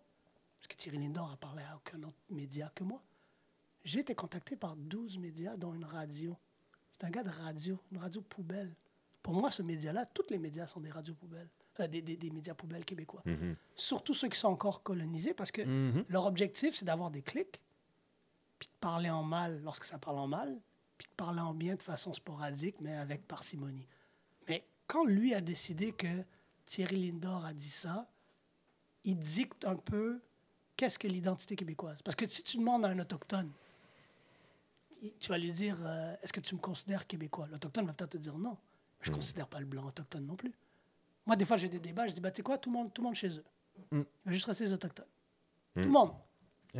Les Québécois aussi. Donc moi, je pense que quand on dit Ah, les Québécois ne m'incluent pas, je ne me sens pas inclus dans la société québécoise, qu'est-ce qu'on veut vraiment dire C'est Je ne sens pas inclus par les euro-descendants caucasiens francophones.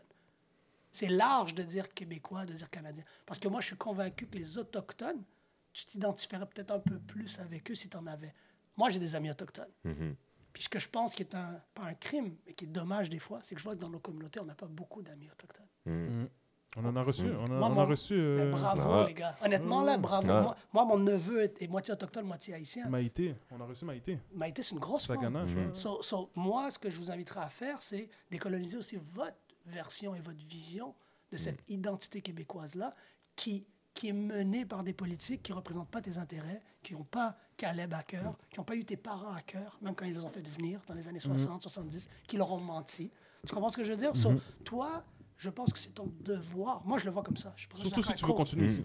Ouais. Si tu veux, si tu veux pas continuer ici, voilà. Moi, c'est ça. C'est pour Moi, ça que j'ai dit, C'est est-ce pour ça que- je me trouve québécois parce que que mes en enfants vont être ici. Exact. Puis, puis tu Parce vois, que l'haïtien, il te voit-tu, il te voit-tu comme haïtien? Eh, Mais exact. En Puis Haïti, ils te comment? on- on- on me disait ça au début quand, quand, quand, tu- on me dit oh, tu, vas aller, tu, vas aller, tu, vas, tu vas aller en Haïti puis ils vont dire ah yo non toi t'es pas haïtien puis tout Voilà. Exact- exactement fait Ouais, que yo ouais attends je suis ici au Québec on me dit ah yo non hein, hein, on Mhm. t'es pas inclusion Ouais. Je m'en vais en Haïti Puis? où est-ce que je suis pas né Voilà. mais je m'en vais en Haïti puis le, le, monde- le, monde, le Québec monde me disait ça Clairement. quand j'ai mis mon pied puis j'ai commencé à parler les gens étaient comme ouais Ils t'ont embrassé. T'es Ah haïtien. c'est blanc. Ouais. comme ton ton créole, est- ton, ton créole est fluide, puis tout. Ça se voit que t'es pas ici, mais Ah, ton, créole est fluide. Ton créole est t'as fluide. Ils t'ont embrassé Comme, yo, ils m'ont embrassé. Ah, ça, tu vois, ça Puis c'est. en parlant, en parlant avec eux, puis j'ai encore, j'ai encore de la famille là-bas, puis ils étaient comme, yo, pourquoi, comme il y a tellement cette distanciation-là Ouais. en- entre les Haïtiens ailleurs, Yeah. puis vous ici? Puis les c'est médias, c'est non? juste, C'est les c'est médias. juste de Ouais. l'ignorance, c'est exactement les médias, de l'ignorance, puis un peu de, de, d'ego, tout simplement. Tu penses? Voir du monde d'ailleurs venir ici puis changer ton pays alors que plusieurs d'entre eux sont jamais venus ici. Exactement. C'est juste, c'est juste de l'ignorance, c'est juste de l'ego, tout simplement, rien de plus. Ouais, ouais. À la fin de la journée, là, on est style les Haïtiens. Ça, ça, ça, je suis comprends? totalement d'accord avec toi. Mais je, je, je, je vais te lancer un petit conundrum selon moi. Mhm. Avec cette mentalité-là, puis moi, j'ai eu ce débat-là beaucoup de fois avec des Haïtiens, beaucoup de fois. Déjà, les Haïtiens, là, faut que je regarde la caméra pour ça. T'es jamais en Haïti, tu clames Haïti, Haïti, Haïti, t'es jamais allé en Haïti? Ah oui, ils vont me kidnapper, bagaille, whatever. Mhm. You can't really. To me, be easy, calm down. Ça, c'est la Mhm. première des choses. Toi, t'es allé en Haïti. Mhm. Je suis pas en train de dire que si t'es jamais allé en Haïti, t'es pas haïtien. Moi, je pense que ça prend de l'audace de commencer à dicter qui est haïtien et qui n'est pas haïtien quand toi-même t'es jamais allé en Haïti. Exact. That's what I'm trying to say. So the first thing is, si t'es jamais allé en Haïti, je pense que tu devrais euh, exercer beaucoup de prudence puis une petite gêne. Ta vision change Voilà, drastiquement. voilà. Drastiquement. Yo, moi, j'ai pris ma douche en Haïti sur la pluie en passant. Ouais, ouais, ouais. Moi, je suis Ok? allé dans les back dans les, les latrines. Tout- Mais le point que je veux faire, c'est, avec cette mentalité-là, t'as- il y a 400 ans, tu as un groupe d'hommes et de femmes très, très fiers qui ont pris leur indépendance. Et ces gens-là sont devenus haïtiens par la force du sang, puis la force de la spiritualité, puis de leurs ancêtres. Avec une mentalité un peu hybride à ce que toi tu déposes dans la conversation, ces gens-là se considéreraient peut-être encore africains. Qui veut dire? Ils ont été forcés, amenés dans un continent qui n'est pas leur, inconnu, Mhm. et ils ont développé une appropriés. cul- ils se sont appropriés, ont développé une culture propre à eux. Donc moi je pense que nous Haïtiens au Canada, nous devons développer ce genre de mentalité-là où on dit on ne laissera pas quelqu'un nous dicter notre identité. Puis ça, ça relève de notre responsabilité ancestrale parce que nos ancêtres l'ont fait. Les J- Dessalines, Tantine Toya, Cécile, of course they considered themselves Ils ont fight. Ils se, sont- ils se considéraient africains. Mais à partir du moment où ils ont coupé des têtes puis ils ont brûlé des maisons, ils ont dit maintenant nous sommes haïtiens. Et tout le monde est haïtien. Et on est haïtiens. Les Blancs sont haïtiens, Exactement. les Polonais sont Tout haïtiens, les Allemands haïtien. sont haïtiens. Tu es ici, Tout le monde. tu crois en la promesse de ce pays, Ouais. tu t'es pas battu contre nous, tu es haïtien, tu es noir. C'était pas haïtien, c'était noir. Tu es noir, ouais. Mhm. eux étaient noirs en plus d'être haïtiens. T'es un nègre. T'es un nègre. Noir en plus d'être haïtien. Ça, Caleb, c'est important de le comprendre parce que ça peut nous apprendre ou nous donner une piste de solution pour nous aussi. Je me sentais comme toi quand j'étais jeune. Jusqu'à temps que je comprenne que non, moi, le Québec, je le bâtis, mon gars. Je, je- je paye plus de taxes que ce que les gens font comme salaire annuel. Vas me dire que je ne mérite pas les mêmes services que le système. Mm. Je construis le système avec mes taxes. Tu vas me dire, moi, je ne mérite pas. Ah, parce qu'il y a deux, trois francophones de Schlag Maisonneuve qui vont me traiter de nègre. Ces gens-là, c'est des pourris. Ces gens-là, leur salaire de BS est payé par mes taxes que je paye. Donc, je vais laisser eux me dire que je ne suis pas bienvenu ici. Non, je vais aller voir mes Mo Nation Brothers. Je vais aller voir les Mohawks, je vais leur demander. Si je me bats, je me bats contre eux. On a beaucoup plus de choses en commun avec les vrais Québécois Mm. de Joe Jagger, Montréal, que n'importe qui qui va nous dire qu'on n'est pas Québécois. Puis ça, ça relève encore une fois d'un devoir ancestral. Parce que nos, nos, nos ancêtres ne sont pas venus en Haïti puis ont dit on est des Africains. Et ils étaient fiers Africains, c'est des esclaves africains. Mais à partir du moment où ils ont pris l'acte de non-retour, de tuer, ils sont haïtiens. Et si tu es avec nous, tu es noir. Ça, c'est puissant. Et moi, je pense qu'on doit faire la même chose, pas dans la violence, mais dans la violence économique. On doit faire violence au système économiquement. On doit s'émanciper de façon vraiment agressive et violente. Ça prend un 360. Ça prend une unité. Ça prend, ça prend un dollar investi, un dollar. Puis de support, support black, je déteste ce terme-là. Don't tell me support black. I'm not begging for nothing. When you buy with me, you invest in black. Parce que when you buy with me a house, You're getting something. You're getting a house. you're getting a house, but also I could pay for music lessons for my daughter. And she might be the next Beyonce. And she's going to influence your kid. My son might be the next Mbappé. L'argent reste dans la communauté. Voilà. So when you buy with me, moi c'est pour ça que je dis, don't do business with me. Do business with somebody that reinvests in the community. Period. You don't have to do Ça, y a business pas de with... couleur. Fais pas de affaire avec Thierry. Mais fais affaire avec quelqu'un qui a au moins la, la- la mélanine dans le corps comme toi, ou qui croit, parce qu'il y a des Blancs qui croient encore plus dans la communauté qu'il y a des Noirs en passant, puis qui investissent dans la communauté. Puis tu parles, tu parles de ça, là, je vais faire la transition parce que réinvestir dans la communauté, c'est quelque chose que nous, notre génération, on le voit de plus en plus. ok? Ouais. Parce que nos parents ont peut-être pas nécessairement très, pas vraiment connus. ok? Puis je prends l'exemple de mes parents que quand ils sont arrivés ici, ils ont, ils ont acheté des. chance, mais Ouais, ils ont acheté des duplex, puis le prix qu'ils ont acheté les duplex, le monde disait Yo, t'es fou, achète pas ça, achète pas ça. Puis regarde aujourd'hui, tu comprends. Puis tu un duplex que mon père a, un de mes, mon père a un duplex, puis il l'a payé dans le temps 90 000. Puis 90 000, c'était quoi Yo, C'était peut-être la sueur de 500 son 000 front, là. ouais, ouais, pour- ouais. Puis t'étais comme Yo, sure? achète jamais ça. Puis aujourd'hui, il, Il est il- mort de rire. Puis il y a encore la- le, le même emploi qu'il avait quand il est rentré ici. Fait que c'est toutes ces affaires-là. Aujourd'hui, nous, notre génération, on voit, on achète des maisons, on achète des édifices commerciaux, Business. euh, Yep. business et tout, on réinvestit.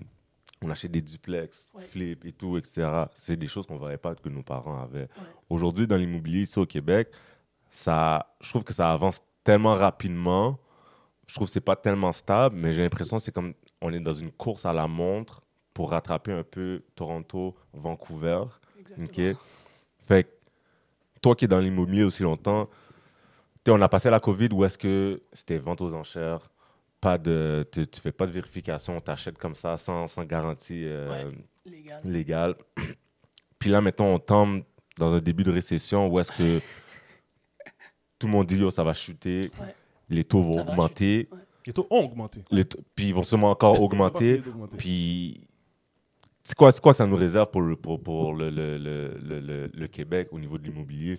Bon, moi, je pense que le, déjà, le...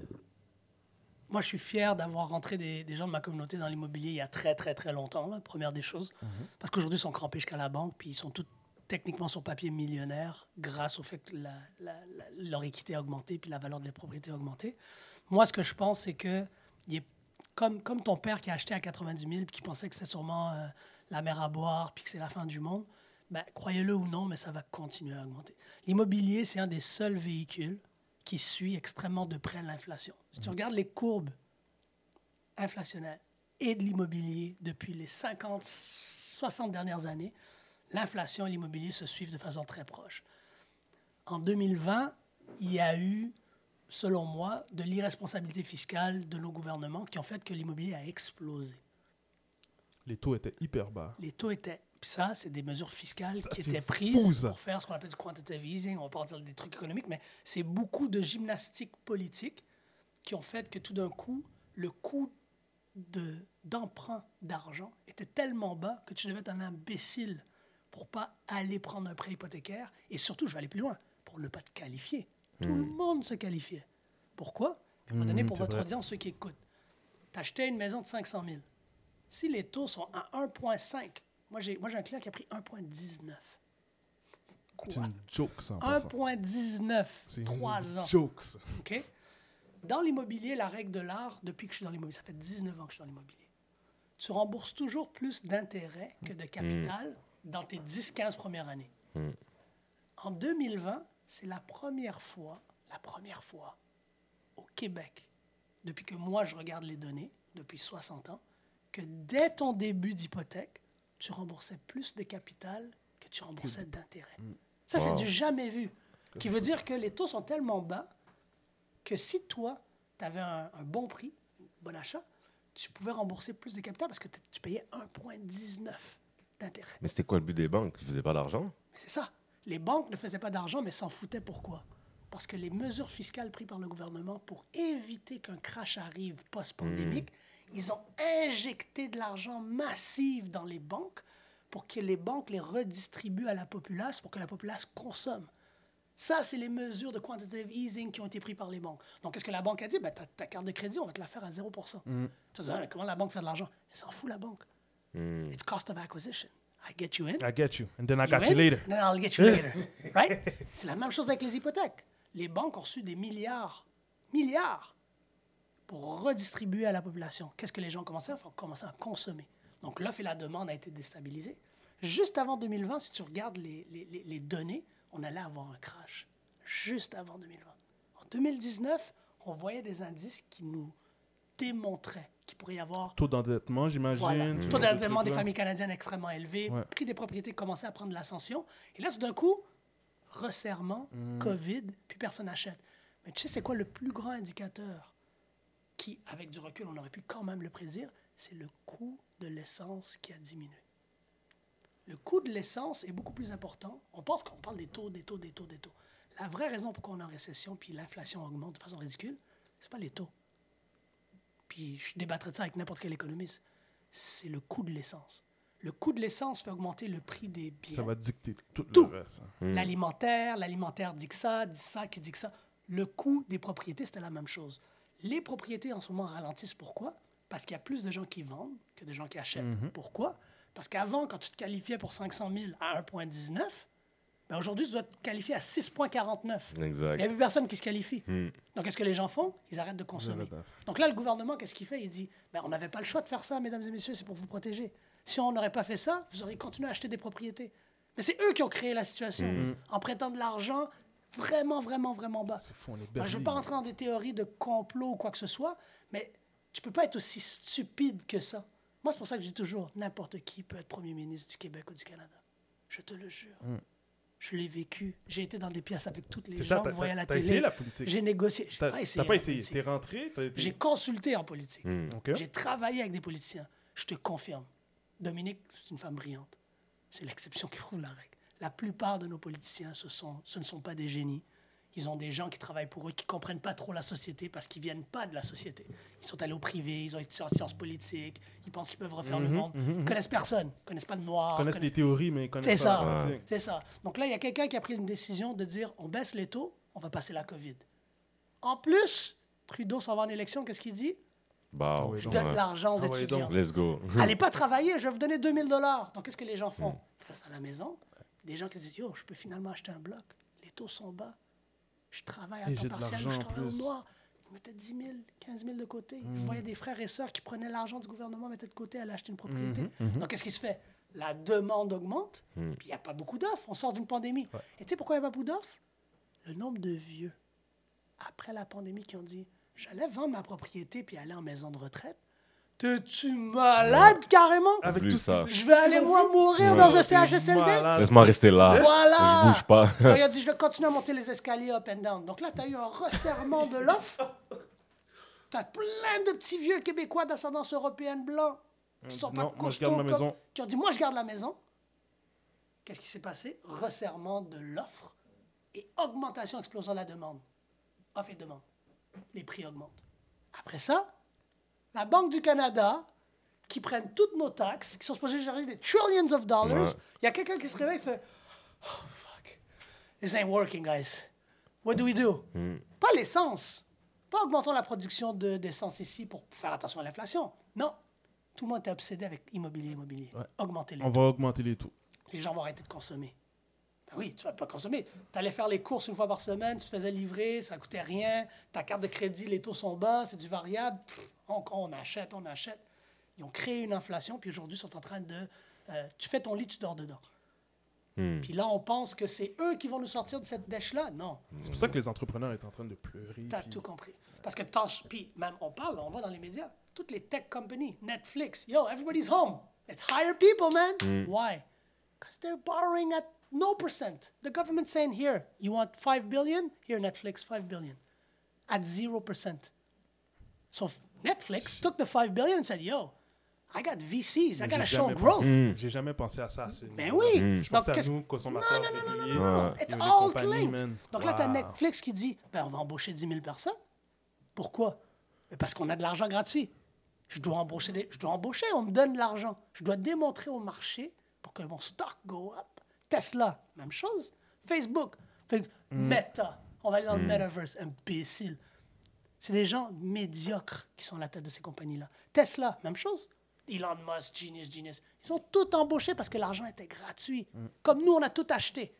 Eux, ils ont embauché. Mais qu'est-ce qui s'est passé? Comme il a dit tantôt Cobb. Il a dit, oh yeah, we're giving you free money.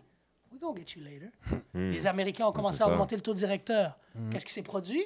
Oh shit. Commencer à Les couper 5 des milliards postes. qu'ils nous ont pas arrêtés. Là, il faut les rembourser, puis ça coûte plus cher. Shit, il y, a un- il y a un quarter qui s'en vient.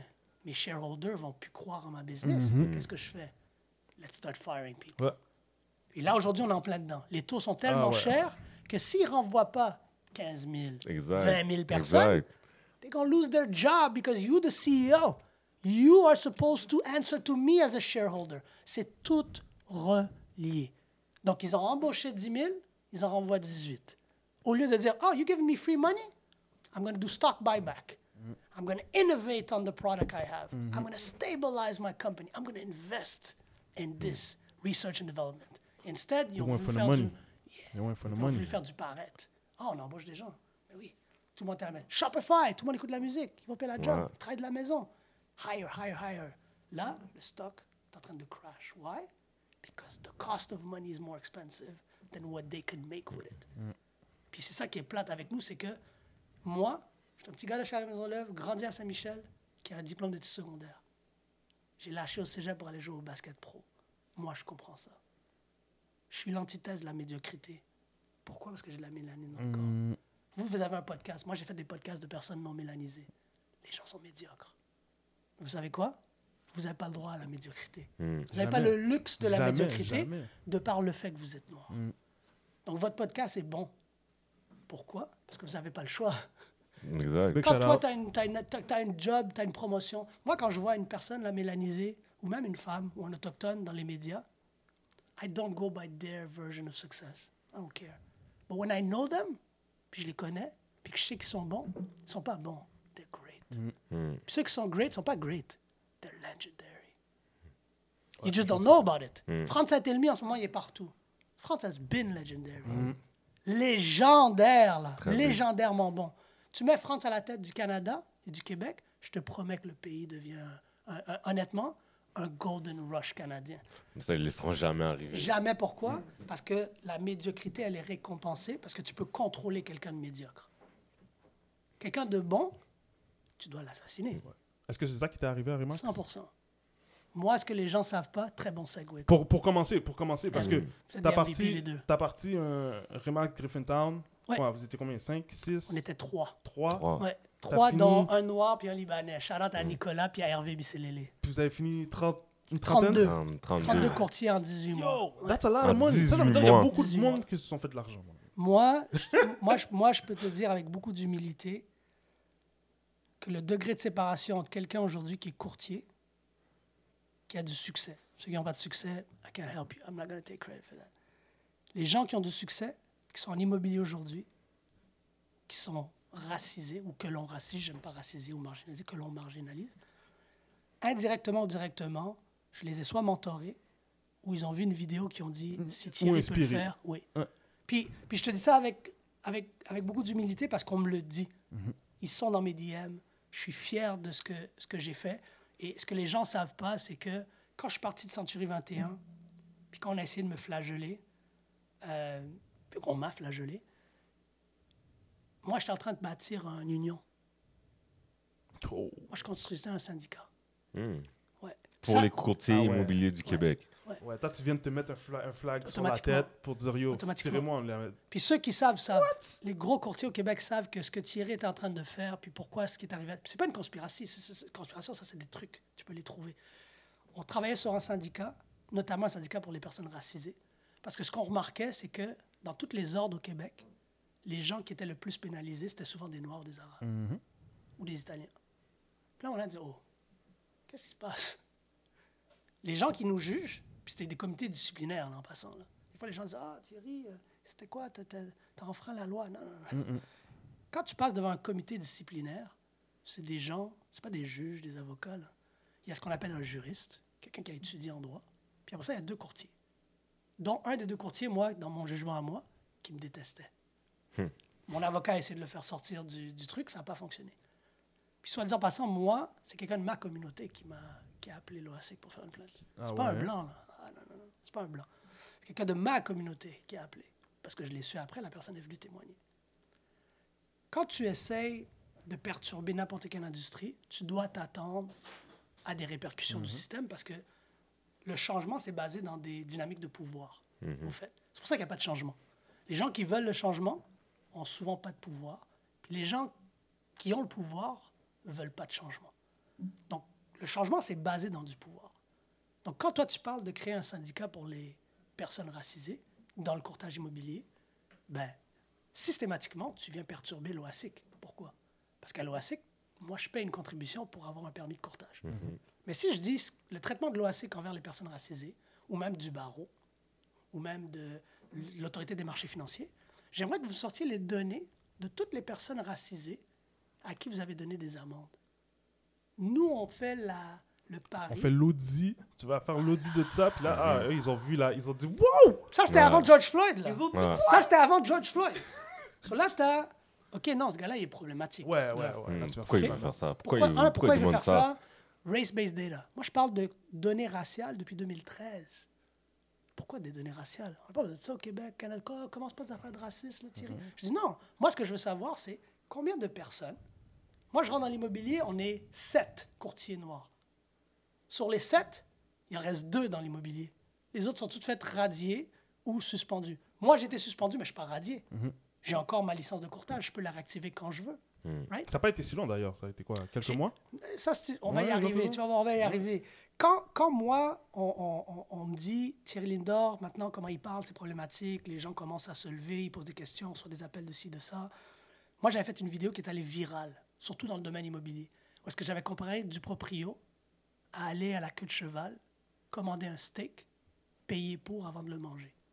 J'avais dit que du proprio, c'est tu payes, puis t'espères que le steak est bon, puis t'espères que tu vends ta maison. Si tu la vends pas, tu la vends pas. Nous, tu viens, tu manges ton steak. Si tu aimes le steak, tu es payé. Si tu aimes le steak, tu pas payé. Tu l'aimes pas, t'es- tu payes pas.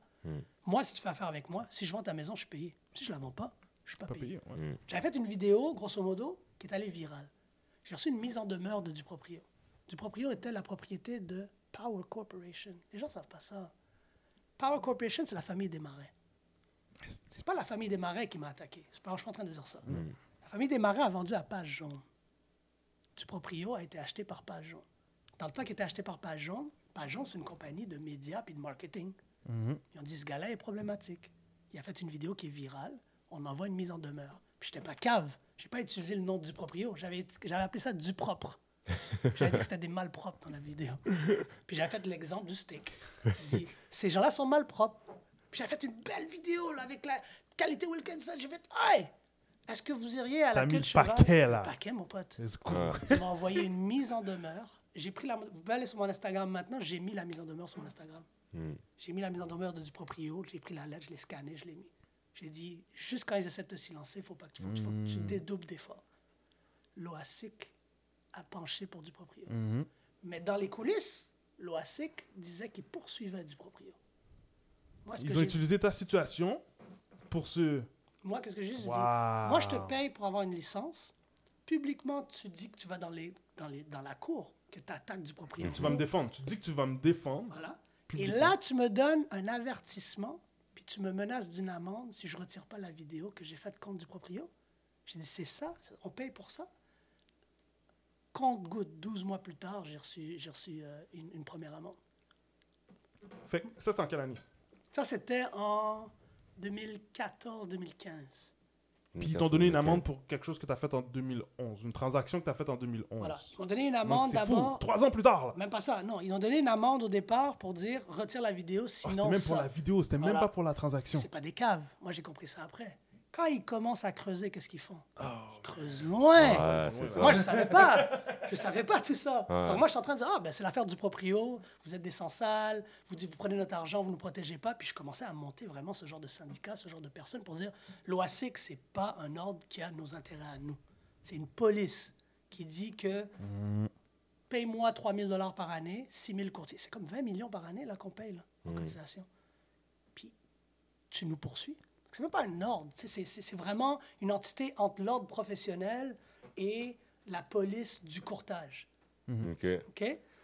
Puis, quand ils m'ont envoyé ça, j'ai refusé de collaborer. Ils m'ont dit, on l'a. Première faute. Tu es obligé de collaborer avec l'OASIC quand ils t'appellent en tant que courtier. Et t'as t'as pas voulu collaborer, pourquoi? Parce que. J'ai pas voulu collaborer parce que j'ai dit votre prémisse est non seulement frauduleux, mais vous êtes malhonnête intellectuellement parce que vous clamez protéger les courtiers, puis vous m'envoyez une mise en demeure. Après, vous avez dépensé 10 millions de nos argents pour. Ils ont amené. Du propriétaire a amené en cours, a été amené en cours par l'OASIC. Donc, tu peux pas. You can't play it both ways. Tu peux pas dire que tu protèges les courtiers. Ouais, exact. Tu, te bats contre du proprio pour dire du proprio fait du courtage illégal. Ouais. Puis Puis tu nous tapes quand ouais. on se bat contre du proprio avec des vidéos qui vont virales. Sur moi, j'ai refusé. Ils m'ont dit de retirer la vidéo, je l'ai laissée. C'était le premier acte de défiance. Là, ils m'avaient dans la mire. Qu'est-ce qu'ils faisaient en attendant? Commençaient à contacter des gens avec qui j'avais fait des transactions de là à la transaction 2011. creusait. Ils ont trouvé quelqu'un qui m'avait demandé. Moi, je faisais beaucoup de prête-noms. Les prête-noms, là, soit disant passant, c'est légal. C'est everyday shit. là. Les prête-noms, là, c'est. Non, c'est même Je pas. savais même pas que c'était illégal. Sincèrement, je savais pas que c'était illégal parce que je connais illégal. tellement de monde qui le font. C'est pas illégal. C'est légal. Ce qui est illégal, c'est pas le dire à la banque. Hmm, ok. Il n'y a Hmm. personne qui le dit à la banque. C'est sûr Il qu'il n'y y a a personne, personne qui dit va aller voir la banque pour dire Je viens d'acheter un bloc avec Caleb, mais en réalité, c'est pas Caleb le propriétaire, c'est son père. Parce que son père achète avec lui. Hmm. Les Juifs le font depuis 50 ans. Ouais. Les Asiatiques le font depuis tout le temps. Ouais. L'Asiatique va prendre sa fille, il va lui mettre 200 000. L'Asiatique va acheter le bloc, la fille a 21 ans. Elle Ouais. étudie en dentisterie, voire elle va être capable de s'acheter un bloc. Ouais, ouais. Mais il n'y a personne qui dit rien. L'OASIC n'investigue pas, les banques ne posent pas de questions parce qu'ils se font de la business. Hmm. Donc, ce qui est illégal, ce n'est pas la contre-lettre. La contre-lettre est prévue dans le Code civil québécois. Et le Code civil québécois a euh, prépondérance sur la loi sur le courtage immobilier. Donc, ils ne pouvaient pas en avoir sur ça seulement. Mais moi, j'avais fait une contre-lettre avec une personne de ma communauté, parce que j'ai acheté une propriété. Et en échange de la contre-lettre, j'ai mis une propriété à son nom, j'ai acheté 200 000 la propriété, cash. J'ai mis la propriété à son nom, j'ai donné 5 000 C'était ça le deal. On avait une contre-lettre qui prouvait que c'était ça le deal. Mhm. Quand c'était le temps de vendre la propriété, la propriété a pris 100 000 Là, la personne a dit Ah, 5000, c'est plus assez. Hmm. mais j'ai dit Mais non. Ça le dit, mon cher. Pas- Pas seulement c'est ça le deal. Qui a pris le risque? Ouais. En affaires, c'est c'est- that's what it's about. Yeah. Si tu prends le risque avec moi, et j'avais proposé, j'ai montré, mon avocat avait fait la preuve que Thierry avait proposé de dire mets de l'argent avec moi. Moi, au lieu de 200 000, je vais mettre 150 ou 175. Toi, mets un 25, on va split les profits à la fin. La personne avait rejeté cette option-là. Elle dit je veux pas. Elle met le 5 000. Quand c'est le temps de, euh, de- de passer à la caisse, là, il y a des 5 000, problèmes. Voilà. L'OASIC creuse les transactions, tombe sur cette transaction-là et dit on l'a. La personne accepte de collaborer. C'est comme la police, là. Ouais. Puis l'OASIC a le droit de mentir, soit disant passant, comme des enquêteurs. Ouais. Ils ont le droit de te mentir. Dire, ah, on va aller chercher ton 5 000 que tu voulais. Puis, tu- puis moi, j'ai été saisi parce qu'à l'audience, j'ai entendu l'appel téléphonique. Puis j'ai fait, waouh, Puis il laisse tout ça passer. c'est comme ça que c'est arrivé. J'ai dit, yo. Le gars lui mentait. Il dit, oui, oui, on va aller te chercher 5 000. Elle dit, ouais. Elle, elle, elle, elle dit, non, je pense plus que je veux faire la plainte. En fin de compte, euh, elle a dit mot pour mot, oui, je pense que euh, j'ai perdu dans le deal, mais j'ai quand même signé quelque chose, tel deal. Puis le gars lui dit, mot pour mot, on s'en calisse. Tu veux-tu de l'argent? On va aller te le chercher, l'argent. Ça, c'était l'enquêteur de l'OASIC. Donc, elle, en fin de compte, elle accepte de témoigner. En pensant qu'elle va avoir de l'argent Voilà. qui rentre. Le processus est embarqué. Puis là, il creuse dans une transaction que j'ai faite à Candiac. Je ne vais pas dire l'adresse, puis je ne vais pas dire le nom des clients. L'OASIC contacte la banque. Ça, c'est la plus grave de la transaction. Dans l'immobilier, il y a quelque chose qui s'appelle un gonflement de prix. Hmm. Je peux vous dire qu'il y a beaucoup de communautés, je ne vais pas les nommer, c'est les kings de gonfler les prix. Hmm. Les Euh, kings, Durant la pandémie, c'est pas un peu ça qui est arrivé? hein? tu as tout compris. Puis, pour expliquer à votre audience, qu'est-ce que les gens vont faire, c'est ils vont acheter une propriété à, on va prendre un chiffre rond, 500 000. Eux, ils allaient mettre 25 000 de cash down, 5% Le courtier va s'impliquer ou s'immiscer dans le processus puis dire non, tu- en fin de compte, tu vas l'acheter à 600 000. Puis au lieu de mettre 25 000, tu vas mettre 75 000 de plus. Puis on va trouver une façon de te le redonner, l'argent. L'OASIC est tombé sur une transaction en 2011 où un de mes courtiers qui travaillait pour moi a fait une erreur en mettant le prix d'une propriété basse, puis en montant le prix de la propriété deux semaines plus Par tard, après que les vendeurs avaient dit Thierry, tu as mis la propriété trop basse, on peut faire plus d'argent que ce que tu avais pensé au début. Ça, c'est mon erreur d'analyse. Mais l'erreur qui a été faite, c'est que le courtier en question, quand il a retiré la propriété, au lieu de faire une modification de prix, puis de justifier la Il modification, comme une nouvelle. voilà, Shit. erreur. Aussi banale que ça. Hein? T'as tout compris. Mm. Puis l'OASIC, par la suite, longue histoire courte, avait Thierry refuse de collaborer. Thierry a fait une contre-lettre, ne l'a pas dit à la banque, qui était vrai. Je ne l'ai pas dit à la banque. C'est pas illégal, mais il, il devait le dire à la banque. Et troisième et plus grande faute, Thierry Lindor fait ce qu'on appelle du gonflement de prix. Ça, mais, ça, messieurs, c'est de la fraude. C'est important de le comprendre. Mais ça, ça arrive beaucoup, beaucoup, beaucoup, beaucoup dans l'immobilier. OK? Puis, je Dans les communautés racisées, disons que ça arrive Exactement. énormément. Puis, tu vois, tu parlais du syndicat, là, OK? Tu parlais du syndicat. Ben, je pense, je pense que ça aurait été bon d'avoir un syndicat parce que. OK, je te, donne- je te donne- je te donne- je te donne un exemple, OK? Je te donne un exemple, OK? Moi, j'achète mon duplex ici, exemple euh, 500 000, OK, comme tu as dit. Ouais. Là, euh, mon courtier il me vient puis il me dit Yo, comme t'es, il y a beaucoup de demandes et tout, blablabla. Yo, si tu mets 30 000 de plus, yo, tu pourrais l'avoir. Merci. Ah, OK, yo, OK, yo, je, je mets, je mets le 30 000. Oui, oui. Je mets 30 000. Oui, oui. Mais moi, en tant que client, là, en tant que consommateur, qui, moi qui paye la propriété, Oui. je peux pas aller voir si Carl a vraiment, mis, Ouais. a, a vraiment mis un 10 000 de plus, si Thierry a mis un 29 000 de plus, puis moi à 30 000, je passe vraiment premier. Peut-être je suis seul, là. Compris. Puis là, les deux côtés, eux, ils se font la palette en, en- en ayant le, le- You know? Puis je vais aller plus loin. Ton exemple est tellement bon, Caleb, que je te jure, King. Personne parle de gonflement post-pandémique. Pourquoi? Tout le monde Tout le gonflait monde les l'a prix. fait. Bro, Qui, qui achetait au prix qui était advertised? Bro, Hmm. T'arrivais, il y avait 30 offres. Comment ça, il y a 30 offres? Il n'y a jamais eu 30 offres au Québec. bro, jamais 30 pas à offres. Toronto, on pas à les Tokyo. 30 offres. Ah. Je veux pas te montrer Il y a les pas 30 30 offres. Ah non, c'est illégal, je peux pas monter 30 Ouais. offres. Donc là, je paye 100 000 de plus. Mais attends, Yo, j'ai jamais compris cette affaire-là, man. mais Thierry Lindor a, a été suspendu pour gonflement de prix. Hmm, On a mis une maison à 559, elle s'est vendue 599, 30 000 de plus. Ah oui, mais il n'y avait pas de gonflement dans ce temps-là. Ça, c'est un très, très, très, Attends, très, très gros je vais aller problème. plus loin, je vais aller plus loin. L'OASIC, mon avocat, Charlotte à lui, il est mort. Maître Mongeau, Alain Mongeau, re- rest, Rest in in peace. peace. Un gros avocat. Alain Mongeau est allé chercher la preuve que l'OASIC ont creusé. Je vais souvent avoir du trou, ça, j'en ai rien à foutre. Because I'm, I don't eat because of the system. Hmm. I demonstrated that I'm beyond the system. Not because I'm food. I'm Make cooking and eating my own food. That's what they tried to do to me. So, il est allé chercher la preuve, puis je, je lui donne un gros shout-out. Yo, j'ai jamais pensé à ça. Il a dit Exhibit A, Exhibit B, exhi- il a sorti les hypothèques des banques, puis il a démontré que l'OASIC avait contacté la banque. C'était la banque Scotia. Je, bon, je dis le nom, je m'en fous. Il a montré la date. La Banque Scotia a été contactée pour demander de témoigner contre Thierry Lindor pour gonflement de prix. La Banque Scotia a refusé catégoriquement en Yo, Il disant va falloir qu'on fasse ça pour tout le monde, mon cher.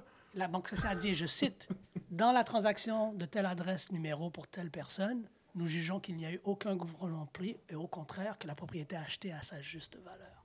C'est la réponse que la banque a donnée. Ils se sont tournés, sont allés parler à- au notaire. Oui, oui, il doit y avoir gonflement. Le notaire a dit aucun gonflement de prix. Ils sont allés voir le vendeur. Le vendeur a dit aucun gonflement. L'acheteur, aucun gonflement de prix. Donc moi, je suis tombé pour suspect. Suspecting of an appearance. Puis l'OASIC est clair. En tant que courtier, tu représentes la profession au complet et tu dois être libre de tout soupçon de malfaisance. Donc ça, je le comprends puis je le reçois. Est-ce que, c'est, est-ce que ça a l'apparence d'un gonflement de prix? Mais est-ce qu'il y a eu gonflement de? La réponse, c'est non. Je ne peux pas gonfler un prix si le prêt passe. Si le prêt passe, c'est que la banque... Et tu sais, qu'est-ce qui se passe des fois? C'est qu'il y a des courtiers qui prient que la banque ne va pas envoyer un évaluateur. Je vous pose la question, puis à l'audience qui écoute. Est-ce que vous pensez que mes ancêtres ont eu mon bac, puis qu'il n'y a eu aucune évaluation sur la propriété, ou il y a eu un évaluateur sûr, blanc qui est venu, qui a évalué la propriété? C'est sûr, c'est ça. Mes ancêtres avaient tellement mon bac que oui, il y a eu un évaluateur caucasien, québécois de la Banque Scotia et de la SCHL. Il y en a eu deux qui sont venus puis qui ont dit la propriété vaut vraiment 599 000. Moi, Thierry Lindor, je n'ai pas le pouvoir de mettre un gun sur la tête de quelqu'un puis de dire Yo, on fait du bread là, puis des passe-passe, augmente le prix. Donc la Banque Scotia a refusé, la SCHL a refusé.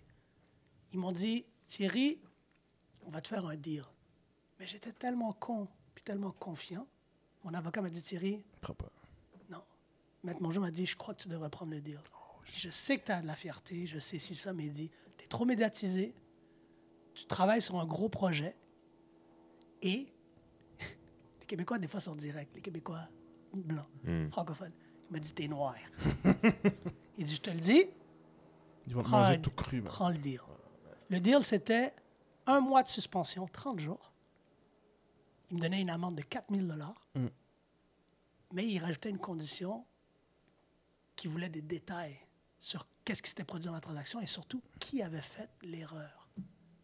Moi, au début. Demande C'est- snitch. Ah! Demande des snitch. Mais moi, moi, moi, j'ai dit au début, j'ai dit, je te fais confiance. J'ai dit, parfait, je suis partant pour le, le deal, mais je veux savoir les, les, les détails, les fine prints. Quand c'était le temps de voir les fine prints, je devais dire le nom du courtier qui était avec moi. Ce courtier-là, aujourd'hui, c'est un courtier qui a une très belle carrière. Au début, j'ai dit oui, parce que mon avocat, je lui ai dit vas-y. Quand les détails sont arrivés, j'ai dit non. Donc, c'est comme quand tu vas en cours. They offered me a deal, and I said, you know what? I No. didn't do it. I'm not taking this deal. it. So, Qu'est-ce qu'il se dit après ça publiquement? Et je cite, le juriste qui était là, backé par le, le courtier qui ne m'aimait pas, Qui t'aimait pas, ouais. il a dit Thierry Lindor, c'est un menteur. Puis le juriste, au lieu de dire Thierry Lindor, c'est un menteur, il a écrit Monsieur Lindor semble avoir un grave problème avec la vérité. L'article était Je malade. l'ai lu. Donc, Ouais. qu'est-ce que. Un article, bro. Un article, bro. Non, non, il y en a eu quatre Non, mais articles. l'article que j'ai lu, Celui qui est sorti, je- qui je- va aller je- viral, j'ai c'est même pas- lui. J'ai même pas lu les C'est quatre ça. autres. Il y en a eu J'ai- quatre. j'en ai- J'ai lu un, puis j'étais comme, yo, ça c'est une chasse aux sorcières. T'as tout Comme compris. Le lexique qui est utilisé. Ah ouais, il est fort. Il est allé, lui est allé dans le jugement. Ouais, Il est allé dans le jugement. veut- Oui, décrédibiliser l- Il veut l'individu. peindre un portrait c'est ça. d'une mauvaise personne. C'est C'est ça. ça que j'ai compris dans C'est l'article. exactement ça. Donc là, tu as un, un- un- un- un gars, puis moi, on m'avait dit dans le temps, comme je commençais à faire de la... Je faisais, je faisais des grosses consultations. Je consultais beaucoup de personnes. Out à- Le grave problème avec la vérité, c'était ça le, Voilà. le, le gros le titre. grave problème avec la vérité. Et c'est de là que ça vient. Hmm. Les gens ne savent pas parce qu'ils ne connaissent pas l'histoire. Le- Ça vient de là parce qu'il est allé chercher l'écriture du juriste qui venait du courtier qui me détestait. Qui a dit Ouais, Thierry Lindor, c'est un. Il dit Oh, Tu peux pas écrire. Thierry être Lindor, c'est un menteur. Tu peux pas dire c'est un menteur. Donc le juriste, quand il a donné. Parce que quand, quand à la fin, tu as décidé d'aller en cours, mon grand, ça m'a coûté 33 000 Puis j'ai perdu. Hmm.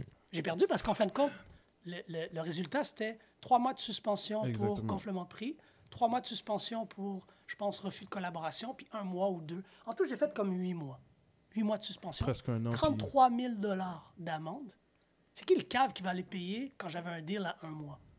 Hmm. Mais moi, j'ai dit, je ne délate pas.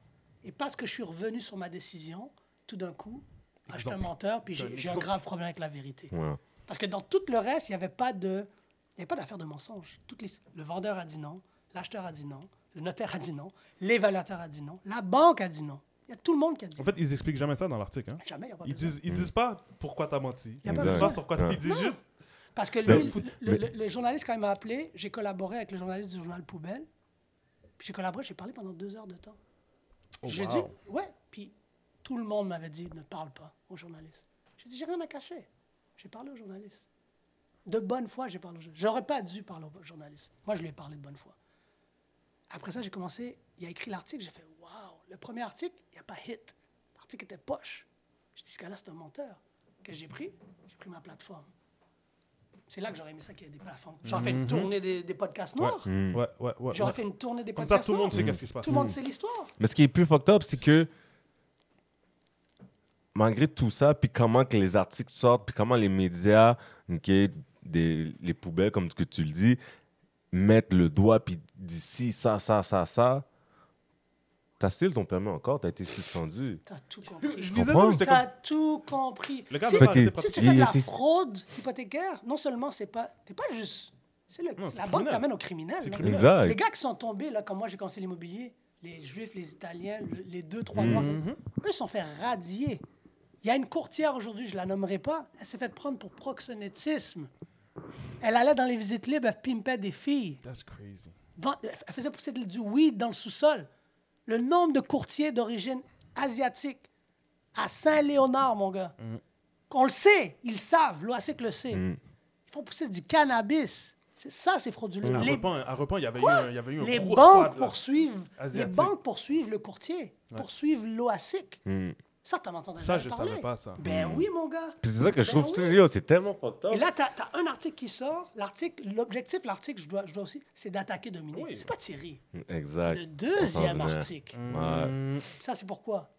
Parce que they, they whooped me. They said, stay down, nigga. I said, hell no. Mm. I got a platform. They, stay down, Django. Mm. We whooping you. Stay down. Know your role. That's crazy. J'ai pris mon téléphone, j'ai dit bullshit. Puis après ça, j'ai détaillé tous les échanges que j'ai eu avec tous les médias poubelles. Lui a dit, je n'ai jamais dit ça, jamais ça. Mais qui a dit que je Qui a parlais dit de que c'était toi? toi? Ouais, exact. Et tu sais qu'est-ce qu'il a fait, ce, ce bâtard-là? Le gars qui a écrit l'ar- l'article originalement, son article a été pseudo-viral. Tu sais qui, qui partageait l'article? Nous, les Noirs. Notre communauté partageait l'article. Mm. Comme des Le nom les gens m'envoyaient des print screens. Comme des dumbasses. là. Oui. Les gens m'envoyaient des print screens. Moi, je sais toutes les gens dans ma communauté qui ont partagé. Mm. Toutes les gens qui sont avec toi ne doivent pas manger avec toi.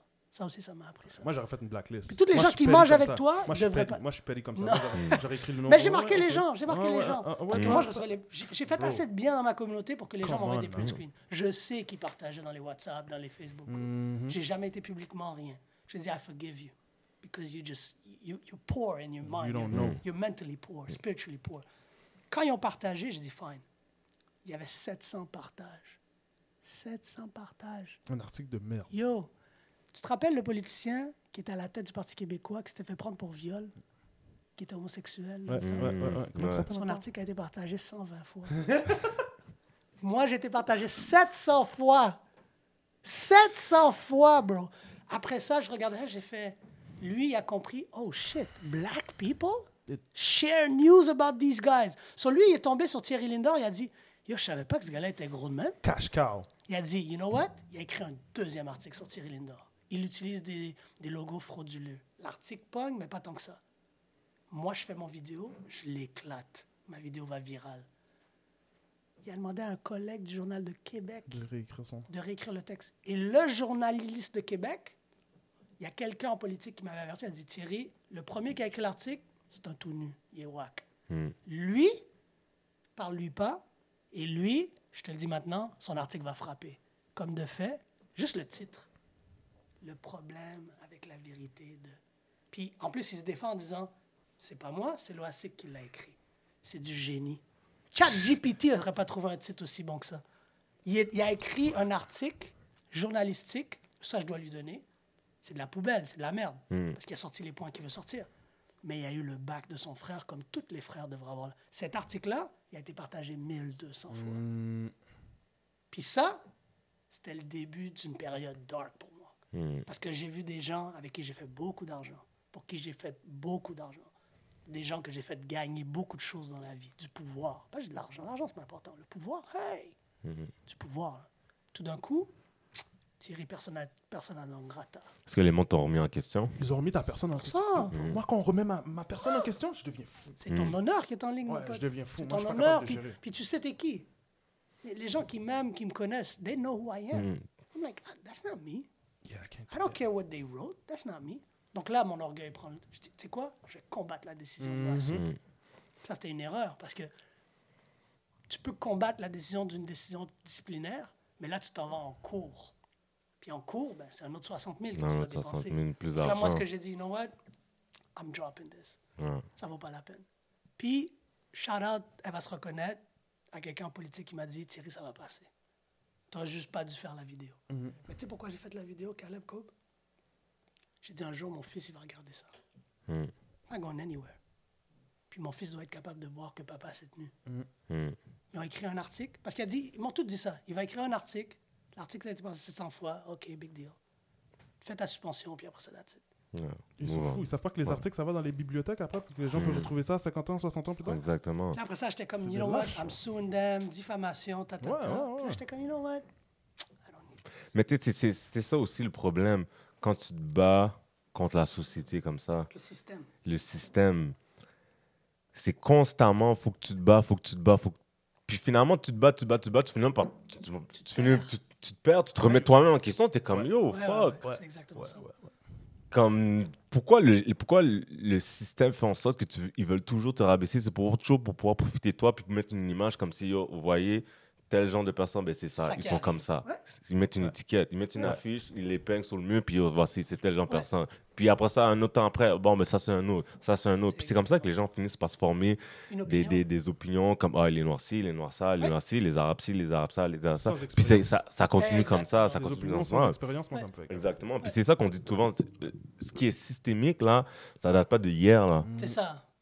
Tu veux dire, ça a été bâti comme ça. Ça a été bâti avec ce système-là. Ça a été Là- exact. parlant. bâti Toi, comme ça. toi, tu as voulu faire bien faire. Tu t'es mis avec Dominique Anglade. J'ai cons- consulté Dominique Anglade puis d'autres politiciens. Exactement. Elle était dans sa campagne. C'est dans le temps qu'elle était au... Sa campagne pour sa chefferie, pour devenir la chef du Parti libéral. pour, pour devenir parti libéral. Ouais. Puis là, eux, ils se sont servis de ça pour y mettre des bâtons dans les roues À aussi. elle. Fait que là, elle a pas eu le choix de prendre une décision parce que c'est quand même son image. Puis bon, c'est les élections. Puis t'es... Dominique a pris la bonne décision. Yeah.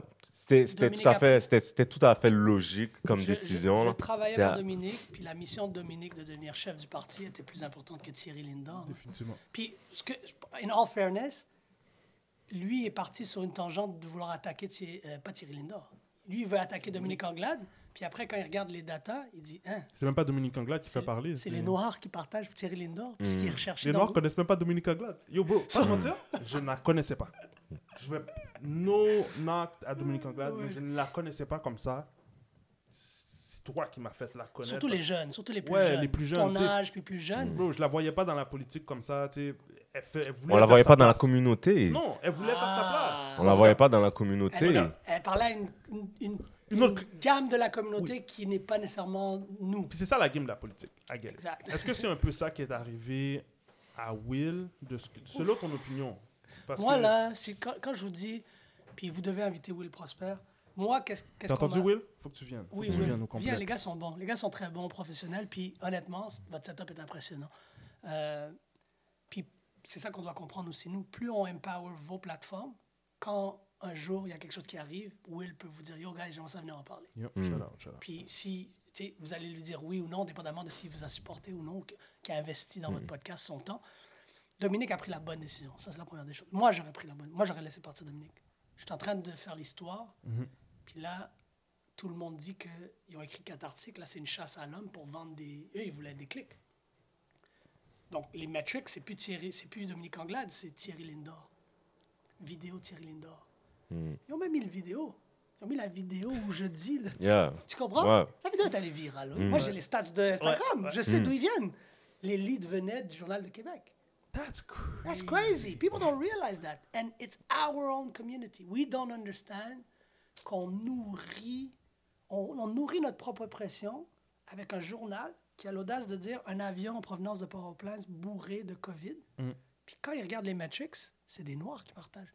C'est pas le Québécois. Québécois à Il en a rien à Drummondville, là, il en a s'en rien à foutre de calisse, ça, lui. là. Ah, OK, les espèces de nègres. Il va l'envoyer à son ami. Son autre ami sait même pas comment faire un share sur les médias sociaux. Ouais. Nous, on prend l'affaire. Oh, t'as vu? Puis c'est pour ça que je suis arrivé avec plein de stratégies. Puis je suis fier d'avoir éduqué ma communauté en disant prends des print screens, partage des print Screenshot, screens. arrêtez Hmm. d'envoyer l'article. I came up with this. I told my community to do this. That's how you kill them. Because if you do that, they don't generate revenue and their metrics are fucked up. Si les gens avaient fait ça pour. Vous voulez partager, faire des uns? Faites-le, guys. Mais faites-le bien. Screenshot, that's Vous it. avez Wow. donné Chaque partage pour l'article de Thierry Lindor, 700 le premier, les autres n'ont pas eu de clic, 1200 celui avec le, le grave problème. Tu fais 700 plus 1002, c'est à peu près 5 à 10 dollars par partage. Ils ont fait avec mon article 19 000 à 22 000 dollars. Le gars est payé pour faire des articles, pour faire de l'argent. Mhm. Il n'y a eu aucun, j'ai regardé, aucun de ces articles avait plus de 100 shares. Jamais, il n'y a jamais eu plus que 100 shares. Donc, nous, dans notre communauté, on réalise même pas qu'on nourrit notre oppresseur. C'est le même gars qui va dire les gangs de rue touchent la CIBA, touchent euh, l'argent du gouvernement, prennent une photo de gens, qui sont, des petits jeunes qui s'en vont à l'église, au centre Ouais, communautaire. ouais. Puis, après ça, tu dis- puis après ça, on, on- on crie ouais, ouais, ouais, mais on partage. Ouais. On partage, donc on contribue à notre propre oppression. Puis après, on dit, ah, on a besoin des black media. Il y, a- y y une genre de. On est, en tant que communauté. Moi, je pense pas qu'on est une communauté. On est un peuple. On n'est pas une communauté. Je le dis, bon, surtout pas au Québec. Les Noirs, on est un peuple noir qui habite au Québec. On n'est pas une communauté. Parce que dans une communauté, tu as des règles. On a besoin d'un leader aussi. Oui, mais on a besoin de règles. Hmm. Puis il faut faire attention avec les leaders. Parce que les leaders, surtout, les- moi j'étais dans l'immobilier, donc économique, quand tu montes la personne, le mouvement doit toujours être plus grand que l'individu. Ouais. On l'a vu. Malcolm X est mort, Nation of Islam. Euh, Right? Reverend King, dead? Le mouvement. euh, Will Prosper, dead? Euh, Tu comprends? Thierry A, tout d'un coup, on parle plus de syndicat. Yo, bro. Là, il y a tout le monde qui est dans son coin, qui fait ses trucs. Il y a une coupe de... Là, on a trop de noirs. Il y a trop de... Tout le monde. Ah, yo, tu m'as pas appelé pour la transaction. If we were together, together. Moi, je créais une plateforme numérique parce que j'étais en train de créer une plateforme où dès que tu voulais vendre ta propriété, que tu étais racisé, tu le mettais sur... Parce que c'était ça le syndicat. L'objectif du syndicat, c'était juste de faire plus de transactions économiques. Tu étais haïtien, tu voulais mettre ta propriété en vente avant d'aller voir l'OASIC. Je faisais un, du proprio black, un genre de Zillow black. Mhm. Puis quand ils ont appris les plans de ça, c'est là qu'ils ont dit il faut qu'il tombe, ce gars-là. La plateforme, tu voulais vendre la propriété, tu allais sur la plateforme numérique, tu rentrais ton adresse. Yo, ça, c'est 2014. C'était quoi le nom, là. ça? Ah, peux pas parler Tu de peux tout pas ça. dire? Mais non, parce que c'est un, projet de real estate tech that I still passionate about. Tu mettais la propriété, puis Oh, ça n'a jamais, jamais été au public. Non. Oh, ok, ok. Je C'était pensais un que c'était public, c'est pour ça que je te demandais. Ouais, moi, c'était le public. concept de Combit. Connaissez Combit? Combit? Non, ça, je connais pas. Combit, c'est c'est, euh, tu, mets, tu mets 100 dollars par mois, puis éventuellement, euh, au dixième mois, c'est ton tour. Oh, ça, c'est son tour à lui. Un solde. Un solde. Yeah, yeah, yeah, yeah. But C'est c'est exactement comme ça qu'on cette affaire-là. Yeah. Ça, c'est yeah, ça. yeah, C'est pour ça que quand tu m'as dit, tu sais c'est quoi, je voulais pas dire ce solde. People don't know what it is. Sur le sol, ça, c'est Yeah. c'est nous, les. Haïtiens. Mais Yeah. en passant, tout le monde a un solde. Toutes les communautés Ouais. font ça. Les Asiatiques l'appellent un nom, Yaya, Jaja, je sais pas quoi. Les Juifs l'ont, tout le monde l'a. OK? Nous, les Haïtiens, on appelle ça un solde. Puis éventuellement, il y a un whack qui sort, qui dit Ah, je suis pas capable, puis l'affaire tombe. Ouais, C'est toujours un gars. Pour ceux qui ne comprennent pas, OK, on va dire ça. C'est 10 personnes se mettent ensemble. Voilà. rapidement. 10 personnes se mettent ensemble. Tout le monde met 100 dollars par mois, chaque mois. Puis éventuellement, c'est ton tour de recevoir la cagnotte. Les Québécois francophones ont fait ça aussi pendant qu'ils se faisaient oppresser. Tous les peuples oppressés font ça. C'est un système bancaire qui sort du système bancaire traditionnel et que l'autorité des marchés financiers, pour soi disant passant, déteste. Ils ça. aiment, ils aiment pas ça parce qu'ils font pas d'intérêt. Donc en réalité, les gens disent Ouais, mais pourquoi tu ferais ça? Tu reçois 10 000 piastres d'un coup. en réalité, c'est pas seulement ça. C'est si je mets, on va prendre 1000 pièces. Je mets 1000 pièces par mois. OK? On est, dix- on est 12. Wilkinson, Caleb, Cobb, Monica, toute la kit. 1000 pièces. Moi, Thierry Lindor, mon engagement pour 2023, c'est 12 000 dollars. Je mets 1000 en janvier, 1000 en février. Quelque part dans le 12 mois, moi, je vais recevoir 12 000 dollars. Cobb, lui, ça va être septembre. Caleb, toi, tu vas être au mois de décembre. Wilkinson dit non, moi j'ai un projet cet été. Nous, comme des crétins, on va se marier avec nos fucking soldes. On va acheter une auto de l'année. on va acheter des vêtements. On va amener notre, notre copine ou notre maîtresse dans un Ah ouais, voyage. ouais, Thierry tout des inclus. nettes, mon Des grosses pointes. Oh. On est peut-être une des seules communautés qui vont pas faire. Les Juifs, par exemple, quand tu fais les soldes, tu n'as pas le choix de commencer le business. L'entrepreneuriat. Oui. Si. Le mariage.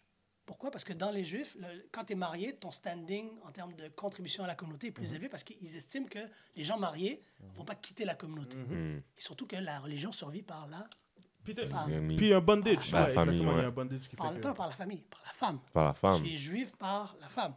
Donc un homme juif seul, c'est pas aussi ça n'a pas de valeur dans la communauté juive qu'un homme juif qui marie une femme juive qui va avoir des Surtout enfants qu'il juifs. doit faire la famille, puis ensuite avoir les enfants, puis autre- you know. Donc, on revient sur le La sol. passation. Voilà. Donc, 1000 dollars par mois, éventuellement, tu reçois 12 000. OK? Nous, on va dépenser dans des trucs qu'ils n'apprécient pas, mais qui déprécient en valeur. Ouais. Eux vont dépenser dans des trucs qui apprécient en valeur. Moi, ce que j'ai voulu créer, c'est une plateforme technologique où les soldes allaient être obligatoirement par rapport à l'immobilier. Donc, tu es au Québec, au Canada, you black? Like, I could put a thousand, but I don't know them. So, le problème, c'est qu'on ne se connaît pas. Comme on ne se connaît pas, on ne se fait pas confiance. Comme on ne se fait pas confiance, on n'est peut-être pas prêt à le mettre. Moi, je faisais le gage que si je développe une plateforme qui est assez sécuritaire, Ce 1000 piastres-là, il va juste dans l'immobilier. il va juste dans l'immobilier. Qui veut dire que quand c'est ton tour, tu peux pas être. Non, tu dois nous amener une offre d'achat, une offre d'achat acceptée, l'adresse de la propriété. Et je voulais rajouter une tangente pour dire de préférence dans des quartiers qui nous ressemblent. Mhm. Où est-ce que le modèle d'affaires, c'est que la plateforme allait matcher la combite que toi, tu allais mettre. Tu mettais 12 000. Moi, j'avais développé un groupe d'investisseurs. On rajoutait 12 000, on entrait avec toi dans le deal pour la transaction. Hmm. Ça forçait quoi? Yo, les, les, les papis, mamies haïtiennes qui allaient vendre la propriété retourner en Haïti, ils mettaient la propriété sur le marché, pas de transaction avec l'OASIC, un système de down payment qui était à l'intérieur de la communauté, right?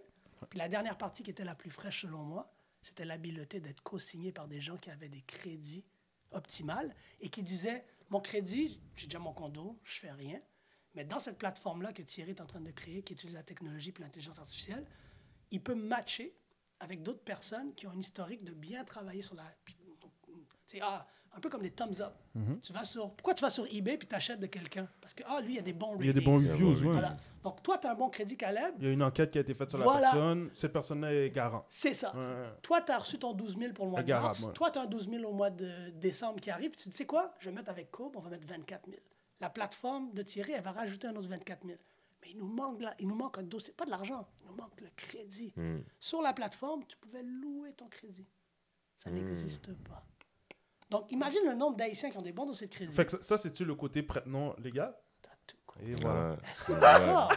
Et c'est que toi, t'es fort, bro? Donc, moi, je prenais la technologie, l'intelligence artificielle, je faisais du matching pour toi, tu as un bon dossier de crédit. Combien de personnes n'utilisent pas leur dossier de crédit?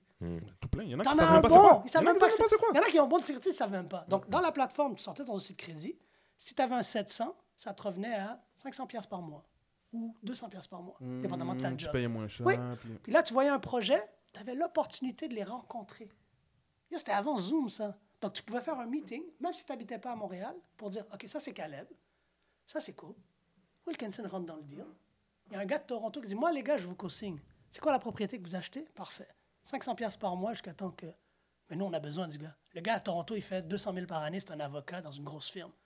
Lui, il pouvait passer son crédit puis signer. Il n'y a rien dans la loi qui t'empêche d'avoir un co-signataire de n'importe où au Canada.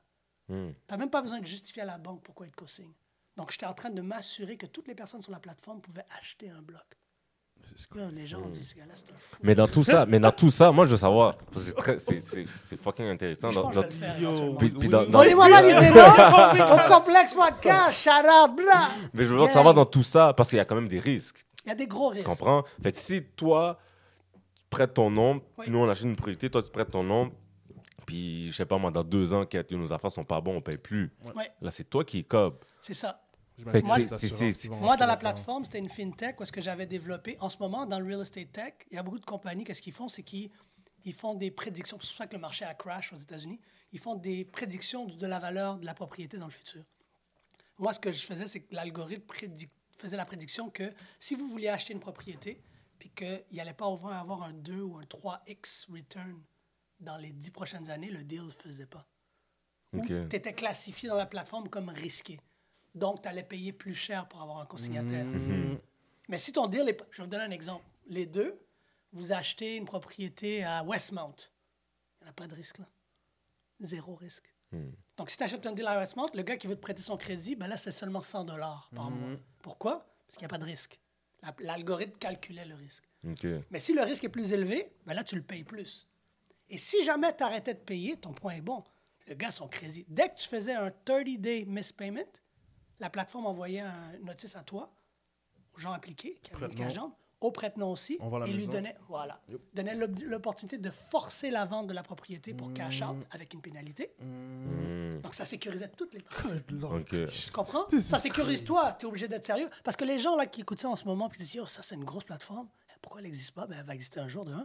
De deux, pourquoi le solde fait du sens? C'est que c'est de l'épargne forcée. Exactement. Ouais. Et dans l'épargne la- forcée, c'est que je suis garant de courbe, garant de. Et tu- quand, tu, quand tu connais quelqu'un, puis tu te sens garant de la personne, c'est dur de faire un coup de pute à quelqu'un. Mm.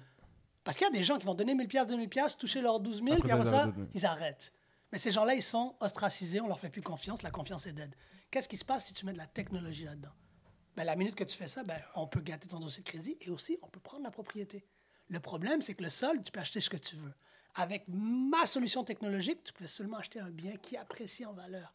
Donc, même si tu arrêtais de payer, le gars de Toronto, il pourrait faire plus d'argent même. Il espère que tu Il payes espère pas. tu payes pas la vente. Donc, il, il monétise son crédit avec des gens qu'il ne connaît pas. Il est investi dans un immeuble. Donc, techniquement, il peut même aller prendre lui un prêt et dire. J'ai une propriété à Montréal. On donne trop, arrête- on arrête de donne donner- arrête de donner- arrête de donner parce que là, c'est wild, bro. Là, c'est wild. On va le faire, on va le faire. Puis c'est fou parce que on parle d'entrepreneuriat. Toi, t'as- t'en as parti. Ah, j'ai parti des trucs. Des cofondateurs, fondateurs. J'en ai Genre, fait on des en a vu dans ton CV. Ouais. Euh, la technologie. Moi, j'ai. Toi, c'est ton. Moi, comme je vois, il y a beaucoup qui Ouais. font allusion à la technologie. Ouais. Le Pa- dernier- pa- Parle-nous donc, regarde, sur ta casquette, là. et- Ouais. Mais Appli, au fait, moi, je vais vous donner la So, dis, dis le nom C'est complet. ça. Appli, c'est comme apply, mais tu rajoutes un H. En réalité, c'est apply. Ouais. Mais les- au Québec, ils disent appli. Bref. Moi, c'est- clairement ça. Moi, je dis, tu dis appli, ok, c'est appli, ce que tu veux, ok? Apply Artificial Intelligence. Up, Happily, Apply, Ouais. exactly, c'est une plateforme technologique qui est comme un Tinder. Mais au lieu de matcher des êtres humains avec d'autres êtres humains, nous, on match les entrepreneurs avec des financements. Nous, ce qu'on dit, c'est qu'il y a plein de financements, mais la barrière à l'entrepreneuriat, c'est les gens qui disent Yo, j'ai une bonne idée, Je sais pas comment. je sais pas comment partir, puis je suis pas prêt à refinancer ma maison, euh, maximiser ma carte de crédit. Donc, nous, ce qu'on dit, c'est que si on démocratise l'accès au financement, ça va stimuler l'entrepreneuriat, qui va stimuler l'innovation. Hmm. Parce que nous, on pense que l'innovation, ça vient de gens qui règlent des vrais problèmes. Les vrais trucs qui fonctionnent, là, le feu, c'est quelqu'un qui avait froid. La roue, c'est quelqu'un qui était tanné d'amener un sac il y a un million d'années de droite à gauche. Il a dit, yo, there has to be a better way. Moi, ce que je dis, puis pourquoi je dis que la plupart des gens qu'on voit en entrepreneuriat, c'est l'entrepreneuriat, en fait, qui est subventionné. C'est pas les meilleurs entrepreneurs qu'on voit. C'est les entrepreneurs qui savent comment aller chercher le financement, surtout le financement gouvernemental, les bourses, les trucs de recherche. Nous, ce qu'on veut faire, c'est démocratiser ça. Pourquoi? Parce qu'on fait la gage que qui vit les vrais problèmes dans nos sociétés, ce sont les communautés que l'on racise. Ils peuvent l'admettre ou non. Guys, C'est un fait. pas? c'est un fait. Stats. Les vrais problèmes sociétals qu'on essaie de résoudre, ce sont nous qui le vivons. Quand on Tous parle de désert alimentaire, qui est dans le désert alimentaire? Sorry, mais c'est pas un gars de Brébeuf qui est caucasien puis qui est à l'école avec Justin Trudeau. Là. Mais c'est lui qui est à la tête de ça. Tu sais? En attendant, c'est pas un gars qui fait Théo Taxi. Je vais pas chanter des gunshots à Yeah. personne, mais c'est pas lui qui, qui a, qui vécu nécessairement. Il est peut-être conscient de problèmes qui devraient être résolus. Mais qui de mieux pour régler un problème que quelqu'un qui l'a vécu? Puis n'importe qui en entrepreneuriat, on va te dire ça. Tu as besoin de trouver un problème, d'amener une solution, puis d'avoir une proposition de valeur, et surtout, comment tu vas faire de l'argent? Tu as ça, tu as une business. Nous, ce qu'on dit, c'est plus on va permettre à des gens de se lancer en entrepreneuriat en utilisant des fonds publics, plus il y a de problèmes sociétals qui vont être résolus. C'est ça la mission de Apply slash Happily. En- en- en- en- Ah, si on résume. Donc, c'est un Tinder qui match les entrepreneurs. Vous, par exemple, vous ne le savez pas, les mecs, en tant que podcast, oh. il y a plein d'argent. Tu sais, qu'est-ce qui est fou? C'est que même, même dans notre. Il y a des 25 000 bro. antiracistes fédéral, euh, MEI, euh, il y en a là, les gars. Il y en je a. suis tellement content que tu, tu- tu fasses ça puis que tu as parti d'une entreprise parce qu'on a eu des discussions où ce que on a du monde qui nous approche puis ça partage pas beaucoup d'informations. Je te jure, mon gars. Puis ils essayent même eux d'aller chercher Ah ouais, toi t'es-tu sur subvention? T'as vu? Ah non, t'en as pas? Ah ok, tu me sers à rien. Ah ouais, t'as vu? Mais pourtant, eux ils roulent sur des subventions. Ils vont jamais le On dire. va pas nommer le nom, but On va know, jamais le dire. il y a beaucoup de subventions qui sont prises par les mêmes personnes. Cannibalisé par les mêmes personnes. C'est- Je pense que tantôt, une tantôt, guerre. posé une question. Est-ce qu'on a, vu? qu'on a rough it up quand on a parlé de ce genre de trucs-là On n'a pas rough it up la personne quand on a parlé de ça. C'est correct. Ça, c'est la, ça, c'est la chose qui m'est revenue le plus. C'est, yo, tu devrais y poser la question là-dessus. Sur Moi, les je- subventions, Moi, je puis vais te le dire fait quelque que... chose. C'est ça. T'as- comme tu as tellement raison. Le problème, c'est pas que tu as des subventions. Première des choses, c'est on paye toutes des fucking taxes. Le problème, c'est quand les subventions ne sont pas partagées at large. Puis le grand problème aussi, c'est que quand tu vas voir le privé, c'est ça qu'on fait. On va voir le privé, puis on dit Hey, Desjardins, viens donc sponsoriser notre podcast. Mhm. Mais là, Desjardins, tu sais qu'est-ce qu'ils font? Ils disent Ton podcast, là, c'est quoi le nom? Ça veut dire le complexe. Ah non, complexe. Faut que ça soit francophone. Première des choses, on va dire faut que ça soit francophone. Deuxième des choses, on va dire Ouais, mais nous, on n'a pas tant de clients noirs. faudrait que tu changes tes clients que tu reçois dans ton podcast. Donc, le privé va te mettre plein de conditions ouais. qui vont faire qu'éventuellement, tu vas dénaturer le contenu que tu veux créer. Right? Après ça, il y a l'envers de la médaille qui dit privé dit public. Public, c'est ton argent, mon argent. Mais là, le public, qu'est-ce qu'ils vont te dire? Ouais, mais après George Floyd, faudrait que tu fasses un podcast comme Fabriceville. C'est ça que le public va dire. Ou il va dire, pendant la COVID, faut que tu fasses comme Will Prosper avec Hoodstock. Donc, eux vont décider que nous, en ce moment, on prête des bourses, on donne des bourses pour ça. Donc, si ton podcast cadre pas là-dedans, le public va rien donner.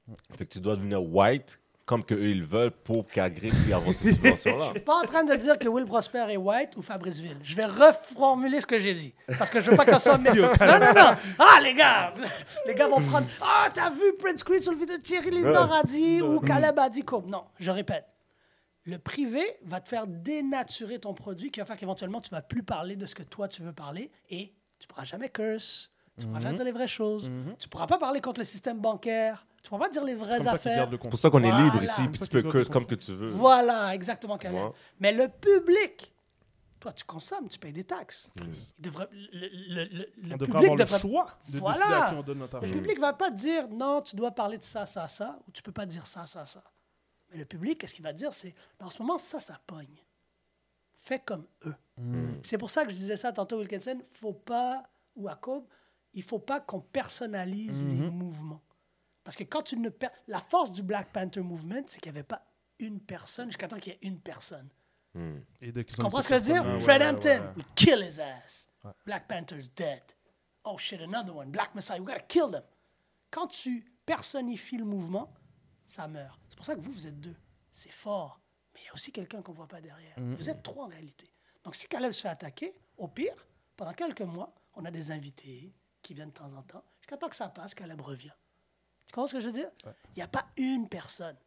En ce moment, le danger de Fabrice, Je comprends ce que tu veux dire par et les je, te dis ça avec amour, Fabrice. Le vrai danger de Fabrice, c'est que si Fabrice ne dilue pas le risque d'être Fabriceville en élevant d'autres personnes de la communauté, de préférence des jeunes noirs inconnus, je répète, des jeunes noirs qu'on ne connaît pas encore, il se met à risque un jour, il ne puisse pas être humain. Je répète, il se met à risque de ne pas avoir le droit d'être un être humain, donc de faire des erreurs, de dire quelque chose, de devoir penser, surpenser à ce qu'il dit, de suranalyser ce qu'il dit. Donc moi, je ne changerai jamais de place avec Fabrice et je l'admire et je l'aime. Mais le système demande ça. Et Fabrice n'est peut-être même pas au courant. Même chose avec Will Prosper. Tu veux faire un film? Ah ben fais donc comme Kimbella. Oui, Kimbella, il a gagné un prix. Puis si tu fais pas comme Kimbella, ben tu peux pas faire de film. Ça marche pas. Mais tu vois, tout, tout, ce que tu, tout ce que tu expliques puis que tu dis, Et je veux juste rajouter, juste, Ouais, c'est un super film, déjà, déjà. Ouais, un. ouais, ouais, très Will bon Prosper, c'est mon frère de sang. Moi, je suis, j'ai fait du porte-à-porte pour Will, je meurs pour Will s'il faut mourir pour Will. Il faut comprendre qu'on doit, on doit multiplier les voix. On est plus fort. Si vous devenez aussi big, non, je répète, quand vous allez devenir aussi big que rap politique, Thanks. on est fort, les gars. Exact. Black Girls sont là, on est fort, Ouais. les gars. Les filles, les femmes noires aussi, on doit, on doit faire ces collaborations-là. Will le fait déjà. Ricardo Lamour le fait phénoménalement avec des, jeunes noirs. Ricardo Lamour, c'est un gros, Gros gros gars. Gros gars. Il a passé à travers ce qui a passé là. Il n'aurait pas dû passer tout seul. On aurait dû venir ensemble. C'est vrai. Toto Joseph, même chose. Ce qu'on ne comprend pas, c'est qu'on a tellement soif d'avoir un peu que quand on commence à avoir, on veut le protéger. Et c'est naturel, c'est humain. Moi, ce que je dis, c'est ça. C'est pour ça qu'App Levy, c'est on veut démocratiser tout ça. Et moi, la, moi, la passion pour la technologie, c'était de hacker. Quand je rentrais dans l'immobilier, je me disais, qui, qui je veux targeter? Hmm. J'ai dit, je suis un gars racisé, j'ai quelques clients blancs qui font confiance, c'est beaucoup d'Italiens qui font confiance. J'avais compris que sur Google puis sur Facebook au début, tu pouvais targeter les gens par rapport à leur profil unique. Tu te rappelles, sur Facebook, tu pouvais te mettre single ou en couple? Ouais. Tu sais que tu pouvais sortir le la donnée? Donc moi, ce que j'ai fait, je suis un des premiers dans l'immobilier, un des premiers, sûrement le premier à avoir hacké le système comme ça. Puis c'est comme ça que j'ai créé Remax de Fintown. Je ciblais des ads qui étaient seulement vus par des gars qui venaient changer leur profil de en couple à divorcer pour leur vendre quoi? Des petits condos au centre-ville de Montréal parce qu'ils venaient de se divorcer. Oh. Donc, j'ai reverse engineer le hacking process et je targetais quoi? 10-30. Pourquoi? 10-30 n'avait pas paf il y a 10 ans. Booming, là. Sur le gars avait de l'équité. Il allait laisser la maison à madame, mais il allait dire, you know what? Je prends un 100, 200 000. Uh-huh. Qui, qui voyait chaque jour? Thierry Lindor à droite, à gauche, à droite, à gauche. Mais je présentais pas les ads où est-ce que je parlais à ma communauté? Je présentais des ads pour la famille est sacrée. Par contre, le besoin économique est réel. Si vous vivez une situation qui est propre à vous, on peut vous aider à trouver un chez vous. J'avais des ads faites en français, mon gars. J'allais à Bois-Franc. Donc, quand les gens disent Thierry, c'est un gars d'immobilier, ça me fait rire parce qu'ils ne comprennent pas, c'est que j'ai toujours été un gars de tech puis d'innovation qui faisait de l'immobilier. Puis mon succès a toujours été bâti sur comment je comprenais le data et le insight pour pouvoir faire des transactions. Tu sais combien les compagnies payent des analystes juste pour sortir du data? bro? Puis aussi pour utiliser la créativité, il faut avoir la créativité de comprendre que, yo, attends, si le gars se divorce, puis ça, c'est quelque chose que je suis fier parce que puis là, je drop juste celui-là parce qu'on n'a pas le temps. Mais des stratégies comme ça, là, j'en ai faites, j'en ai faites, j'en ai faites. Donc, ça, c'est un exemple concret, immobilier, qui, m'a, qui a contribué à mon succès. J'ai eu plus de personnes, hommes, blanches, caucasiens, qui ont acheté des, une chambre à coucher au Griffintown que n'importe qui d'autre au Ouais. début de la plateforme parce que je comprenais la technologie, au fait. Pour finir, Ouais. c'est quoi, c'est quoi, c'est quoi, qu'est-ce que le futur nous réserve pour Thierry? C'est où est-ce qu'on va le voir? Moi, ça va être plus de tech, plus de- d'entrepreneuriat. J'inviterai à toutes les personnes qui sont en immobilier, qui ont de la mélanine dans le corps. Faites attention, ça fait longtemps que j'en parle. On va se faire prendre comme l'industrie du taxi. Un jour, l'OASIC va plus être là, l'Internet va take over, puis il va y avoir plein de gars qui ont juste fait ça parce que la barrière d'entrée dans l'immobilier, elle est basse. C'est pour ça que ça attire des hustlers. Puis j'en suis un. Mais comprenez que si vous perturbez pas l'industrie, Soyez le Uber. voilà. Soyez pas le. Soyez pas le chauffeur de taxi qui a envie de se tirer une balle, puis qui déclare faillite, puis qui retourne en Haïti parce qu'il a tout perdu. Donc, j'inviterai à ça. Perturber, perturber, perturber. Venez sur des podcasts, partagez. Investissez pas seulement dans l'immobilier, on est toujours en retard. L'immobilier, c'était il y a 20 ans, 30 ans, 40 ans qu'il fallait investir. La tech. Rentrez dans la tech maintenant. Si Et on est, dans, dans, la on tech, est dans la place, on est dans la ville pour ça. l'intelligence artificielle. Donc, moi, ça fait, ça fait au moins 10 ans là, que j'en parle. Je vais, j'ai plus le temps d'en parler autant. Euh, j'ai été banni. On m'a posé la question. Donc, tu me dis, what's next? Je viens de réavoir mon, mon Instagram. Donc, la raison pourquoi je suis pas. Ah, Thierry a disparu. J'ai pas disparu, j'étais banni. J'ai dit que la compassion collective qu'on a, c'est de l'hypocrisie dans la situation de l'Ukraine. Et j'ai été banni pendant six mois. Donc, j'avais plus accès à mon compte. Je pouvais faire de live. Ouais. Puis voilà. Donc, c'est, soyez pas. Puis Cash Boy Reg, je t'envoie ça. Do not be dependent on one revenue stream. Surtout si vous êtes des créateurs de contenu, surtout si vous êtes des plateformes. Si Joe Rogan peut avoir sa, sa- son, son pocket disrupted, trust me, vous pouvez avoir votre pocket disrupted. So, don't, attendez pas que la tech vous bannisse. Soyez au forefront de qu'est-ce qui va se faire techno- technologiquement parlant pour améliorer votre condition. Puis assurez-vous d'avoir un stream d'argent qui peut vous permettre. Si j'avais pas un stream d'argent, j'aurais été faillite, suicide, you know, tout le kit. Mais je suis encore où je suis parce que je suis, je suis quand même assez indépendant financièrement, puis les affaires vont bien. Donc, euh, moi, je dis tech, tech, tech, tech, tech, parce que c'est là qu'on s'en va, puis intelligence artificielle. so. Yeah. Merci Gros pour merci, les- man. Merci pour Merci les à vous, les gars. Merci pour les out. Merci, gros podcast. Shout out au Complex. Podcast, Ouais. tous les gens Yep. qui sont derrière, puis euh, it. À la prochaine, mon À ami. la prochaine, guys. gang.